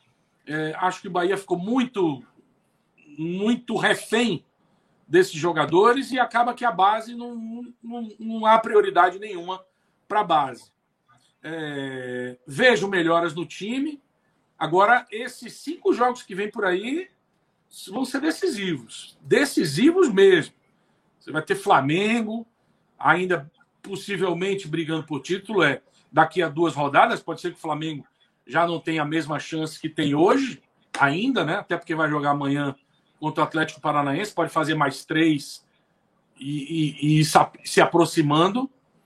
É, vai jogar contra o São Paulo, que vem numa ascendente. Tem Atlético Mineiro dia 2 de dezembro, que vai ser meio que para o Atlético é, é, é, é, meio que reta final para afirmar que vai ser campeão. Tem o Atlético Goianiense, que é um time chato pra caramba. E o Cuiabá, que também já tá. Eu não sei como é que tá o resultado do Cuiabá, mas já tá ficando pertinho de novo zero, de zona de rebaixamento. Aliás, vocês já viram a. Hoje eu estava vendo a diferença do nono até o Bahia. Se não me engano, é de seis pontos. Tá com a tabela aí? Vocês estão com a tabela aberta? É Cinco. uma diferença. Você tem, você tem quantos? Cinco pontos? Cinco pontos do nono para o décimo, pro décimo sexto. Olha quantos clubes aí separados por cinco pontos. Então tem muita água para rolar aí nesses, nessas nove rodadas. Viu? O América Mineiro é o nono com 38 e o Bahia é o 16 com 33. São cinco pontos. Olha aí. É... Cinco pontos. E quantos times nesse meio aí, do nono para o décimo sexto? Tem muita coisa, é, muita coisa para rolar mesmo. E o Bahia tem uma sequência agora né, de, de, de, São Paulo e Flamengo. E eu estava eu tava dando uma olhada aqui no calendário né, dos próximos jogos. É, o Bahia pega o São Paulo e, depois o Flamengo, né? O Flamengo, antes do jogo do Bahia, joga três partidas. Joga com Atlético Paranaense, joga com Atlético Goianiense e joga com o Chapecoense. Antes de jogar contra o Bahia. Né? Então, São jogos atrasados é... que ele vai pagar, né? Isso, vai pagar exatamente. antes da Libertadores. E aí, é... bem, o Bahia, na minha opinião, precisaria de mais 10 pontos. Hoje ele tem 33. É, eu acho que com 43 salva, ainda salva, eu acho. Mas é, o Bahia tem, tem, tem cinco partidas em casa e tem quatro partidas ainda fora de casa. Das cinco partidas em casa, eu acho que o jogo mais complicado é com o Atlético Mineiro. Só que esse jogo foi lá para o início de dezembro. Possa ser que o Atlético já esteja campeão brasileiro e já esteja se preparando para as finais da Copa do Brasil. Né? Então, eu acho que, é, que foi um, um adiamento que beneficiou o Bahia. Então, é, para mim, o Bahia não cai. Para mim, o Bahia não é time de 11, os 11 que entram normalmente, para cair. Eu acho que o elenco do Bahia foi muito mal montado e muito mal gerido. Mas eu ainda acredito que o Bahia permanece. Eu acredito ali que nas últimas vaguinhas ali para a Sul-Americana, até porque esse ano, indo 9 para a Libertadores, até o 15 vai para a Sul-Americana. Então, só um que vai ficar no limbo aí de não ser rebaixado e de não ir para a Sul-Americana, que ainda vai comemorar o fato de não ter sido rebaixado, né? E quanto, Mas, tem, quanto é... tempo perdido com o Dabove, hein? Quanto Muito tempo, tempo perdido. perdido. Não volta ia mais. Ser minha, ia ser justamente minha pergunta para você. É, desde 2019 a gente tem visto esse fenômeno dos treinadores estrangeiros. É uma coisa que, inclusive, eu brinco muito com o Gabinho no, no grupo que a gente tem. Como é que você enxerga essa chegada dos treinadores estrangeiros aqui? E como é que você acha que isso impactou assim no, no, na visão que se tem dos técnicos do Brasil? Neto, em todo lugar tem os bons, os mais ou menos e os ruins. O, o, dirigente brasileiro botou na cabeça de que todo português é bom, que todo argentino é bom igual o Gadiardo, que todo português é bom igual o Jorge Jesus. E não é por aí, né? Não é, por aí. É, é aí que eu te falo que entra, um, entra o poder dos agentes, dos empresários de fora que devem é, oferecer mundos e fundos. Não, se você conseguir botar esse meu treinador em tal time, eu te dou tal jogador. Eu acho que eles vêm em combo, vem o pacote completo. Como veio o Isnaldo, como veio o Rodaiega, não sei, não, não, não sei se são os mesmos empresários. Mas o cara conseguir. É, é, isso vem muito também querendo copiar os outros. O Voivoda estava fazendo sucesso, abriu-se a perspectiva de um argentino vir para cá, Diego Dabov, que ninguém conhecia, duvido que alguém conhecesse a fundo o trabalho dele. Não trabalhava em grandes times, não trabalhava nem no River Plate, nem no, nem no Boca Juniors, nem no Independiente. É... Então, o cara vem para cá como solução dos problemas na metade de um campeonato. Isso, para mim, é dar um tiro no pé um, um país que o cara não conhece, aí vem e traz quatro pessoas, ou seja, ninguém daqui serve. Todo mundo daqui é uma bosta. Cara daqui não serve. o auxiliar técnico. Não, não, vou trazer o meu. Será que o cara que está vindo lá de Buenos Aires conhece mais o elenco do que o cara que está aqui, lá no CT? Evaristão? Claro que não. Isso é tudo um, uma, um, um, jeito de você colocar profissionais dentro de um clube, ganhar dinheiro desse clube, sem uma comprovação de que vai ser um bom trabalho, sem um, uma, uma certeza mínima de que vai fazer um bom trabalho. É, eu. Né, você falou do Evaristão, Thiago. Deixa eu só pegar o gancho antes da gente começar só, só falar do jogo, né? Do Bahia. Você falou do Evaristão. É, deu, deu saudade, né? De, de, de voltar a estar tá, tá nos treinos de Bahia e Vitória, depois de um período muito longo aí. Eu fui, eu fui é, na semana passada. No primeiro treino que o Bahia abriu para a imprensa, eu estava lá, estava lá. Ao lado de Ulisses Gama, Gutão também apareceu lá na. Guto Ferreira apareceu lá na, na salinha de imprensa. Foi legal. Foi legal o convívio, assim, aquela coisa faltando, é, sentindo saudade daquele convívio com os próprios colegas de imprensa que hoje trabalham no Bahia, gente, é, pessoas que trabalharam comigo na CBN, né? É, Felipe, Rafael Machado, Bruno Queiroz. Formamos uma equipe muito legal na CBN, junto com Elton Serra, com o Fred do Chame Chame. E, e, e foi muito bom, foi tava, tava precisando desse, dessa renovação, ir nos clubes. Eu já cheguei aí em estádio, é, em alguns jogos, eu fiz Atlético Goianiense, Bahia, Bahia e Goiás no ano passado. E fiz. É, foram esses dois. Eu fiz dois jogos esse ano e um jogo no ano passado. Já tinha voltado a, a, a ir para estádio. Mas para clube, não. E outro dia fui no Vitória também, fui no Barradão, que a gente foi fazer uma entrevista especial com o Wagner Lopes. Aí eu fui lá. Massa, que legal. E deixa eu só registrar também aqui que lá em março, né, quando de março para abril, quando eu estive internado com Covid, é, o primeiro jogo eu assisti da maca da enfermaria lá do Hospital Municipal de Calhazeiras, foi Bahia e Manaus, com narração de Thiago Mastroianni. Isso, fizemos aquele jogo da Copa do Brasil, né? E deixa eu só colocar uma, uma, uma pergunta aqui de Silvio Edson, que ele, ele mandou aqui no chat. É, o que é que Thiago acha de Raí Nascimento e de Ronaldo? Cara, é, eu não gosto de tirar conclusão vendo três, quatro, cinco jogos do cara, não. Espero mais um pouquinho. É, eu gostei da.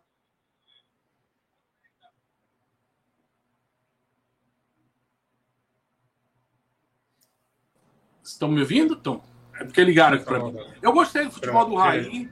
Achei ele bastante ágil, assim. Acho que ele é, atua é, é, aberto, dando opção. Acho que na, na, na ausência do Rossi, ele está suprindo de forma é, considerável ali. Claro que o Rossi tem mais experiência, tem mais tarimba, acho um jogador mais vertical, mas pelo que apresentou até agora, acho que ele tem cinco jogos, né? Cinco jogos com o Guto.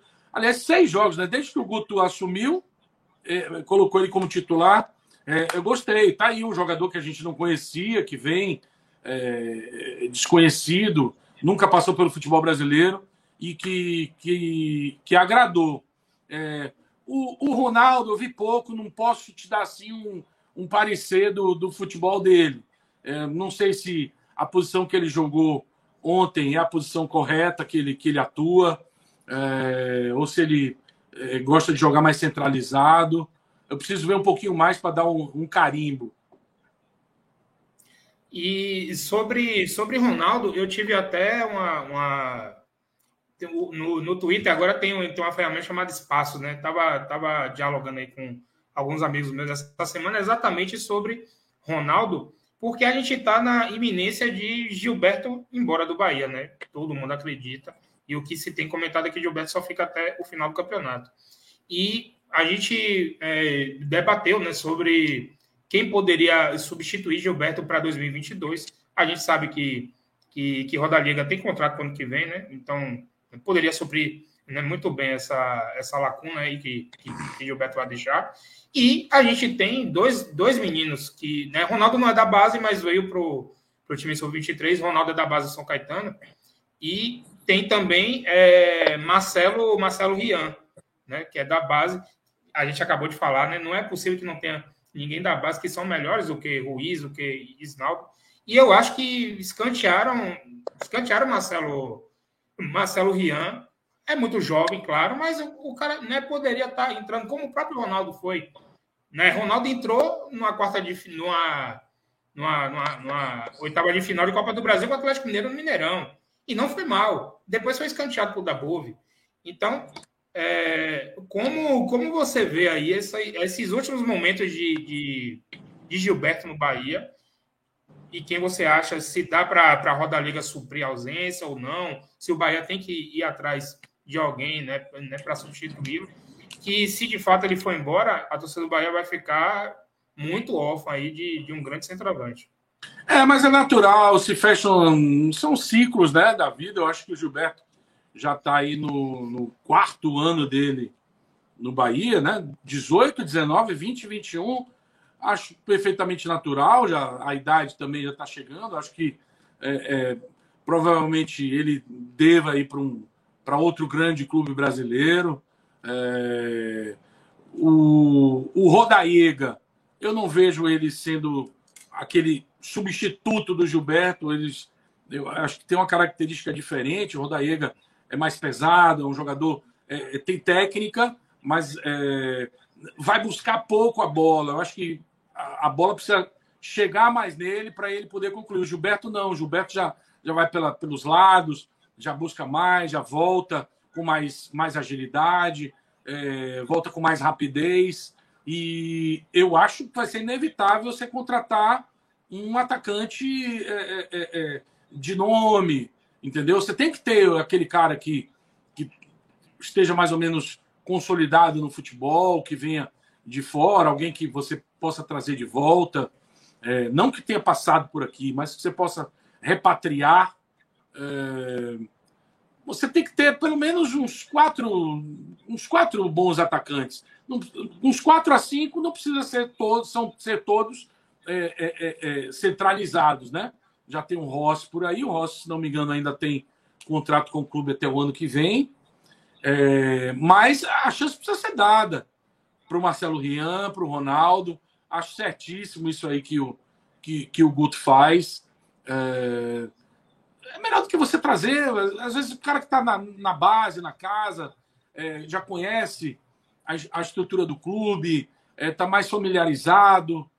Aí você traz um cara que vem de fora, daqui que ele se adapte, é complicado, tem família, tem filho, o cara não, não, não, não, não, tem que aprender também o idioma, é, alguma coisa do idioma, dá para virar no, se virar no portunhol, mas não é a mesma coisa.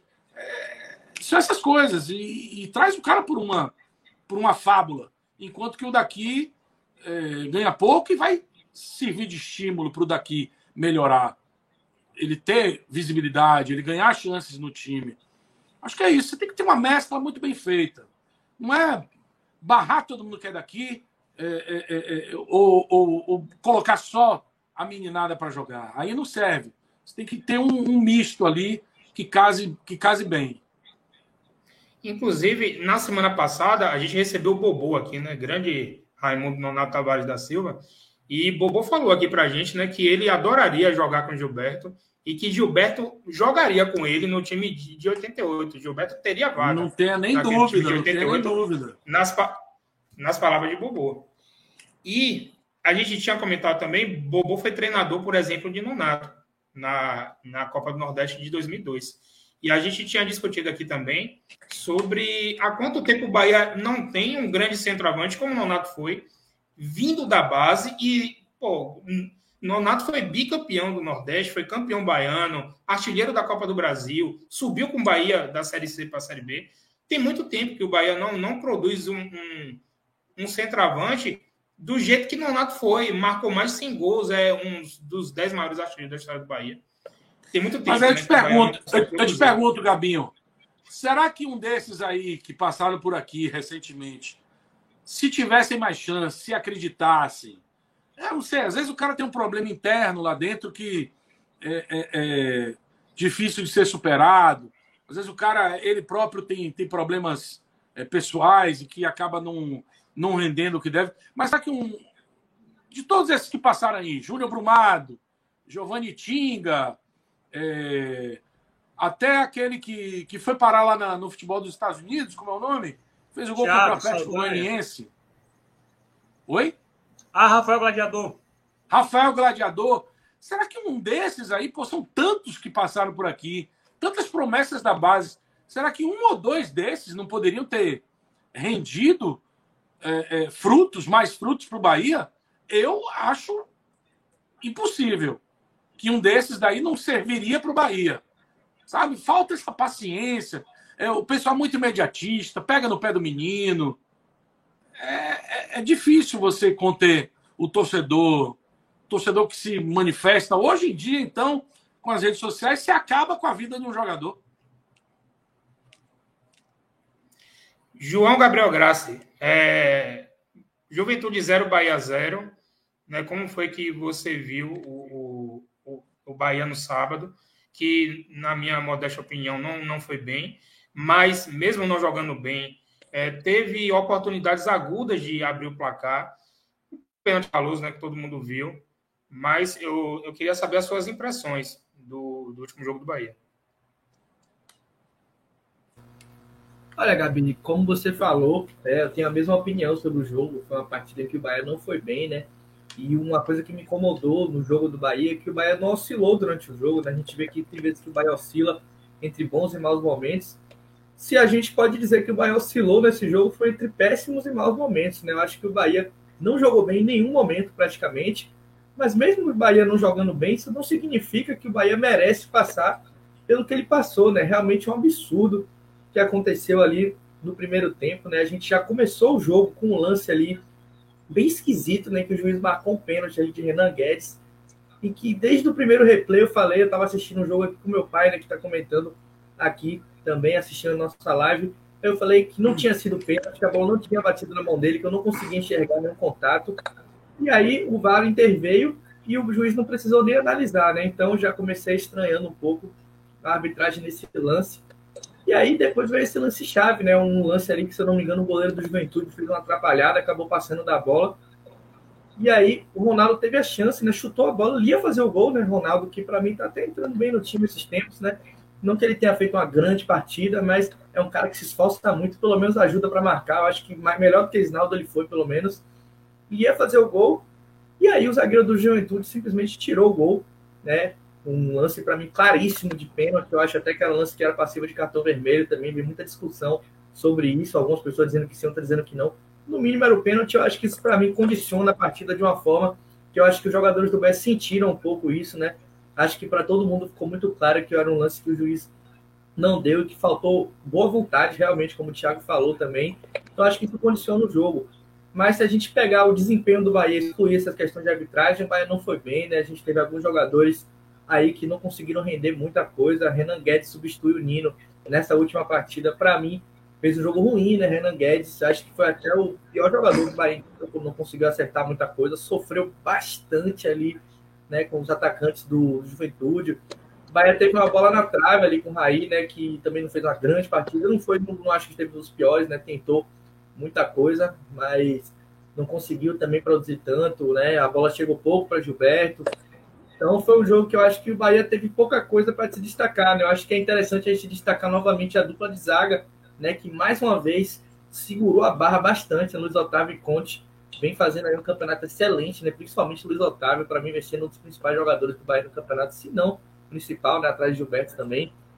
E aí, no segundo tempo, as coisas ficaram ruins. O Bahia teve até alguns momentos bons no primeiro tempo, em algum momento que conseguiu controlar, mas o segundo tempo foi realmente muito complicado, né? Ficou uma pressão muito grande do Juventude, teve uma bola na trave ali com o Wesley, é, as coisas não estavam funcionando, o Bahia estava com dificuldade de contra-atacar, e pesou mais uma vez a qualidade do nosso banco, né? Impressionante como o Bahia precisa acionar o banco, as coisas não acontecem. Quase todos os jogadores que entraram no jogo, para mim, eu não gostei. Eu achei que Raniel entrou, não comprometeu, né? até ajudou na proteção da zaga, Rodriguinho entrou, não gostei muito da entrada dele. Isnaldo, para mim, entrou e conseguiu ser um dos piores jogadores do Bahia. Michael Douglas entrou até conseguiu fazer alguma coisa, né? Então, e roubou uma bola, inclusive, que montou ali o que seria um dos melhores ataques do Bahia, uma falta que o Raniel sofreu. Gilberto bateu para fora depois. Mas é, também ainda não foi bem uma grande partida, né? Mas eu acho que mostra, né? O, ele ter entrado nesse último jogo como entrou, mostra de que ele pode estar na frente de Isnaldo, por exemplo, né? Eu não vi Isnaldo voltar para marcar, como dizem que ele faz. Né? Não vi, ele não ajudou o Capixaba. Capixaba que estava muito sobrecarregado na lateral. Né? Tomou algumas bolas nas costas, sofreu também Capixaba. Já não teve o mesmo rendimento que ele tem no meio campo. E eu acho que no geral é isso, Gabi. Uma partida que o Bahia não foi bem, né? Foi inferior à juventude. E mesmo com erro de arbitragem, o Bahia não mereceu vencer. Então, a atuação do Bahia talvez a mais fraca aí sob o comando de Guto. Ô, João, qualquer coisa é melhor do que o Jonas, né? É, Jonas realmente é um jogador que eu até acho, eu até acho que tem, tem um momento ou outro de lucidez no Bahia, mas é um cara que fisicamente não tem mais condição de, de jogar. O, jo, o Jonas já não prestava no Flamengo cinco anos atrás, amigo. É um cara que eu não teria contratado de jeito nenhum, né? Um cara que entra no jogo e já é certo que vai sair em algum momento. Eu acho que é muito complicado a gente ter um jogador da marcação que a gente sabe que vai sair com certeza, tem, né? Tem uns, cara, tem uns caras que já entram em campo cansados, né? Esse é um desses. Esse é um deles. No jogo, no jogo aqui contra o Ceará, Jonas estava perguntando no primeiro tempo o árbitro quanto tempo faltava para acabar o primeiro tempo. Ele já estava morto. Ele já estava morto. Eu até entendi, tanto no jogo do Ceará quanto no jogo do Juventude, Guto e uma formação com dois volantes né, ali na proteção. Só não entendi a, a, a escolha, a opção. Jonas está jogando. É, e ele e o próprio Guto falou no, no podcast do, do GE, no Segue o Baba, ele falou sobre, sobre Edson, ele falou sobre Ranielli e escalou Jonas, né, para surpresa de muita gente. Mas né, que bom que ele viu que não dá para contar com Jonas né, e que, é, se Deus quiser, Mugni volta no jogo de domingo contra o São Paulo e aí o Bahia volta para a formação que, que Guto vinha trabalhando né, em, em alguns jogos. E, e você, Neto, é, dá para ganhar o São Paulo domingo? Olha, Gabinho, é, dentro de casa o Bahia tem se mostrado um time forte. É uma grande força do Guto Ferreira, né? É os jogos, são os jogos dentro de casa. Outro dia a gente falou aqui sobre a Série B de 2016 que o Guto ganhou todos os jogos em casa no segundo turno. Então é uma coisa que ele tem muita, ele sabe como fazer, né? Sabe como transformar a casa no caldeirão e sabe como se usar muito bem desse fator. Eu vou ser curto aqui sobre o jogo de, de sábado, até porque não tem muito o que falar, né? Foi um jogo muito ruim no geral, uh, não só do Bahia, como do próprio Juventude também. Uh, o Juventude só melhora nos minutos finais quando o Wesley entra no jogo, que ele foi muito bem ali, tanto o Wesley quanto o Chico Kim, quando entraram no jogo, eles deram a sobrevida, uh, criaram boas oportunidades de gol. O Wesley, inclusive, perdeu a melhor chance do jogo, na minha opinião, que foi aquela bola debaixo da trave. Além dele ter acertado também uma bola na trave, ele o cruzamento sai, eu acho que é o William Matheus que cruza. A bola sobra para ele, ele atrás da defesa do Bahia, ele tenta chutar de primeira, erra o chute. Eu acho que as substituições do Guto não funcionaram e as substituições do, do Jair funcionaram. Essa foi a diferença que, que, entre Bahia e Juventude, na minha opinião, né? Absurdo o lance do pênalti, não precisa falar, né? Eu acho que todo mundo viu. É, vou fazer o que, eu, o, que eu fiz, o que eu fiz no jogo do Vitória, vou apontar é, três destaques positivos e, e, e, três destaques negativos. Os negativos, para mim, como o João falou, o Raí, acho que foi a pior partida dele pelo Bahia. É, Isnaldo, que entra no jogo e consegue ainda assim é, piorar o time. É, eu, quando eu vi o jogo do Isnaldo contra o Santos, eu fiquei esperançoso. Eu achei, pô, esse cara pode agregar um pouquinho ao time, mas não, ele realmente é, é, é não, não se encaixou ali legal na equipe e o Renan Guedes, né? O Renan Guedes ele acertou três lances no jogo, três lances já no final. Os outros 80 e poucos minutos dele foram de um futebol nível muito baixo. O Bahia sentiu muito a falta do Nino Paraíba. É, o Renan Guedes ele consegue ser fraco defensivamente, fraco ofensivamente. Eu, é o lateral que o Bahia está acostumado a ver nesses últimos 10 anos, né? O lateral nível Magal, Shirley, uh, até melhorzinho, levemente melhor, mas realmente uma partida ruim. Lateral é uma posição que o Bahia, para reserva, não tem dado sorte.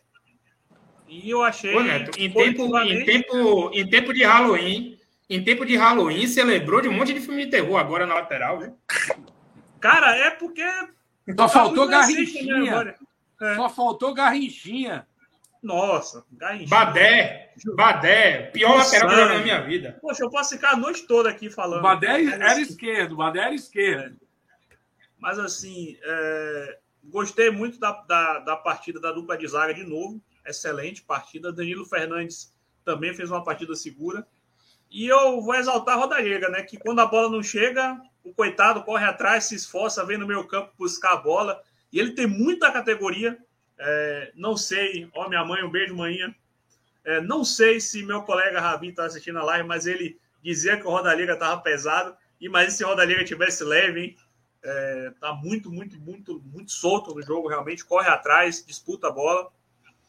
É, gostei muito da, da partida do. Peso Ele não- tem não- visão de jogo, ele tem técnica. Isso.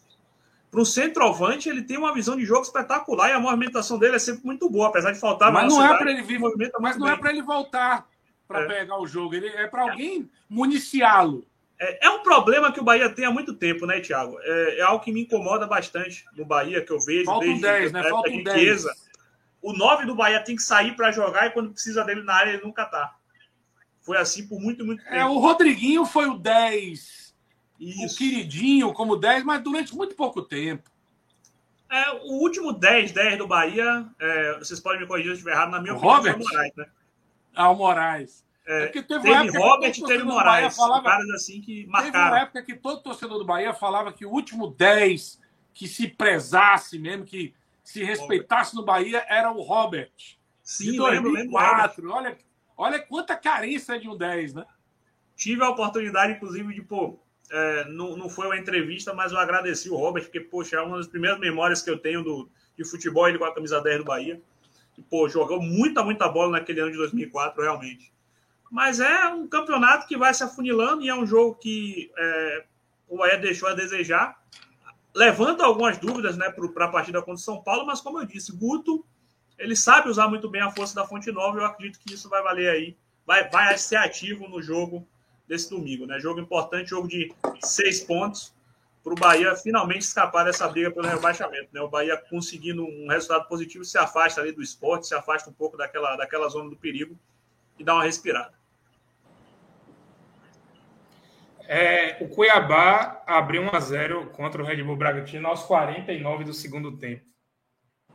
Não é uma boa notícia aí para quem achava que o Cuiabá poderia vir para trás e, e- e brigar, né, por esse Gol de um dos jogadores, na minha Pra- opinião, muito interessante desse campeonato brasileiro, que é o Rafael Galo, hein? Olho nele. Jogador É, e o Cuiabá sendo treinado por Jorginho Tetra, né? Que muita gente já criticou no passado, esteve por aqui no Bahia e muita pouca gente sente saudade, quase ninguém. E que tá fazendo um campeonato é, que ninguém imaginava, né? O Cuiabá. Neto falou sobre, sobre chance de, de cair. Hoje o Bahia, segundo o Departamento de Matemática da UFMG, né? Universidade Federal de Minas Gerais, o Bahia tem quase 20% ali de chance de, de ser rebaixado. O, o Grêmio tem 80% de chance de queda, Juventude 76% e Esporte 75%. Você acha que o Grêmio cai, Thiago? Cara, cai sim. Por que não? Já caiu outra vez. É... Acabar com essa história de que o, o time. Já acabou essa história já há muito tempo, né? Eu acho que cai, pelo futebol que vem sendo apresentado. É, é outro time que teve uma, uma necessidade absurda de ficar trocando de treinador. O Mancini fez bobagem para mim saindo do América aí para o Grêmio, mas é aquela coisa, os números falam mais alto, né? Imagine quanto. Imagine não, né? Fiquei sabendo quanto o, o Mancini vai receber caso o Grêmio. É, cinco milhas. Cinco milhas não é brincadeira, não, meu amigo. Aí o cara enche o olho e, e vai, né? Não, eu tô no Grêmio, tô no time com estrutura. Tem Diego Souza, tem o Ferreirinha, tem o, o, o Kahneman. O cara vai achando que Douglas é a mesma coisa de antes e não é por aí. Pode cair sim. Eu acho que o Grêmio tá com. Eu acho que o Grêmio tá com toda a cara de queda. o, o, o, jogo de ontem acho que acentuou ainda mais. É, foi muito Desde o jogo do, do, Atlético de Goiás, quando. Desde o jogo do Atlético de Goiás, que eu já achava que o Grêmio, de fato, estava tava, tava ladeira abaixo. E Gabi. agora, depois daquela, daquela barbárie de ontem, que muito provavelmente o Grêmio vai perder mão de campo, agora, meu irmão, já era, né? Diga aí, é. Não, é porque eu costumo falar sobre uma cartilha do time rebaixado, né? Que tem muitas semelhanças entre os times rebaixados. E uma das poucas coisas que o Grêmio não tinha na cartilha é o salário atrasado. Mas ontem o Grêmio assina mais um cheque na cartilha do rebaixamento, que é confusão de torcida, né? Com passivo de punição e portão fechado, né? Clássico, a gente viu muito isso ali né, no início dos anos 2000, aconteceu com o próprio Grêmio, né? Aconteceu com o Curitiba, né? Ali naquela época a gente viu muitas confusões né, com o rebaixamento dos times tradicionais. E o, a tabela do Grêmio não é nada, não é nada fácil. O Grêmio ainda joga duas vezes com o Atlético Mineiro, ainda joga contra o Flamengo. É, é essa semana ele joga com o Atlético o jogo atrasado. E no final de semana tem Grenal, meu amigo, no Beira Rio. E aí faz como com esse Grêmio? Eu acho que. E, o, e o Grenal vai ser de torcida única. Só torcida do Inter. Ainda tem. Tudo bem que o Grêmio costuma ter então... sorte contra o Inter, viu, gente? Independente da situação, o Grêmio contra o Inter vira outro time. Eu não sei se vai acontecer esse ano, mas eles costumam mandar essas. Eles se entregam, acho que 210% contra o Inter. Então é um jogo realmente para ficar de olho aí, né? Talvez o Grêmio consiga tirar alguns pontos do Inter. Pra...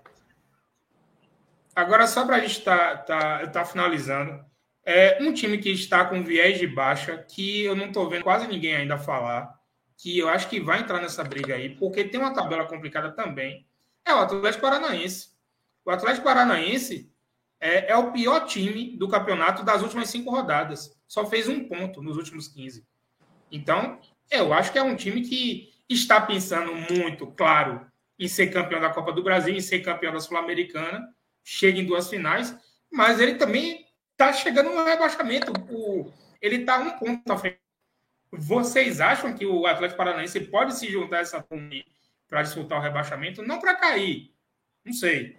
Mas vocês acham que pode estar se juntando aí até o final do campeonato, essa briga aí para queda? Eu acho que até por conta das duas decisões que ele tem, ele pode desviar o foco para as duas competições, nada mais, mais justo. Isso pode atrapalhar a vida dele no brasileiro. Assistir algumas partidas do Atlético Paranaense é, com exceção das duas contra o Flamengo, é, e achei um time copeiro. É um time, o que ele fez contra o Flamengo foi perfeito. Ele, ele soube jogar no mata-mata de uma forma perfeita. Aliás, como o Atlético Paranaense já vem fazendo há, há, algum tempo, né? Acho que é o comando que eles têm do Petralha, e o Petralha acho que meio que impõe isso. Ó, vamos ligar mais para Copas do que para campeonatos é, de, de, de pontos corridos.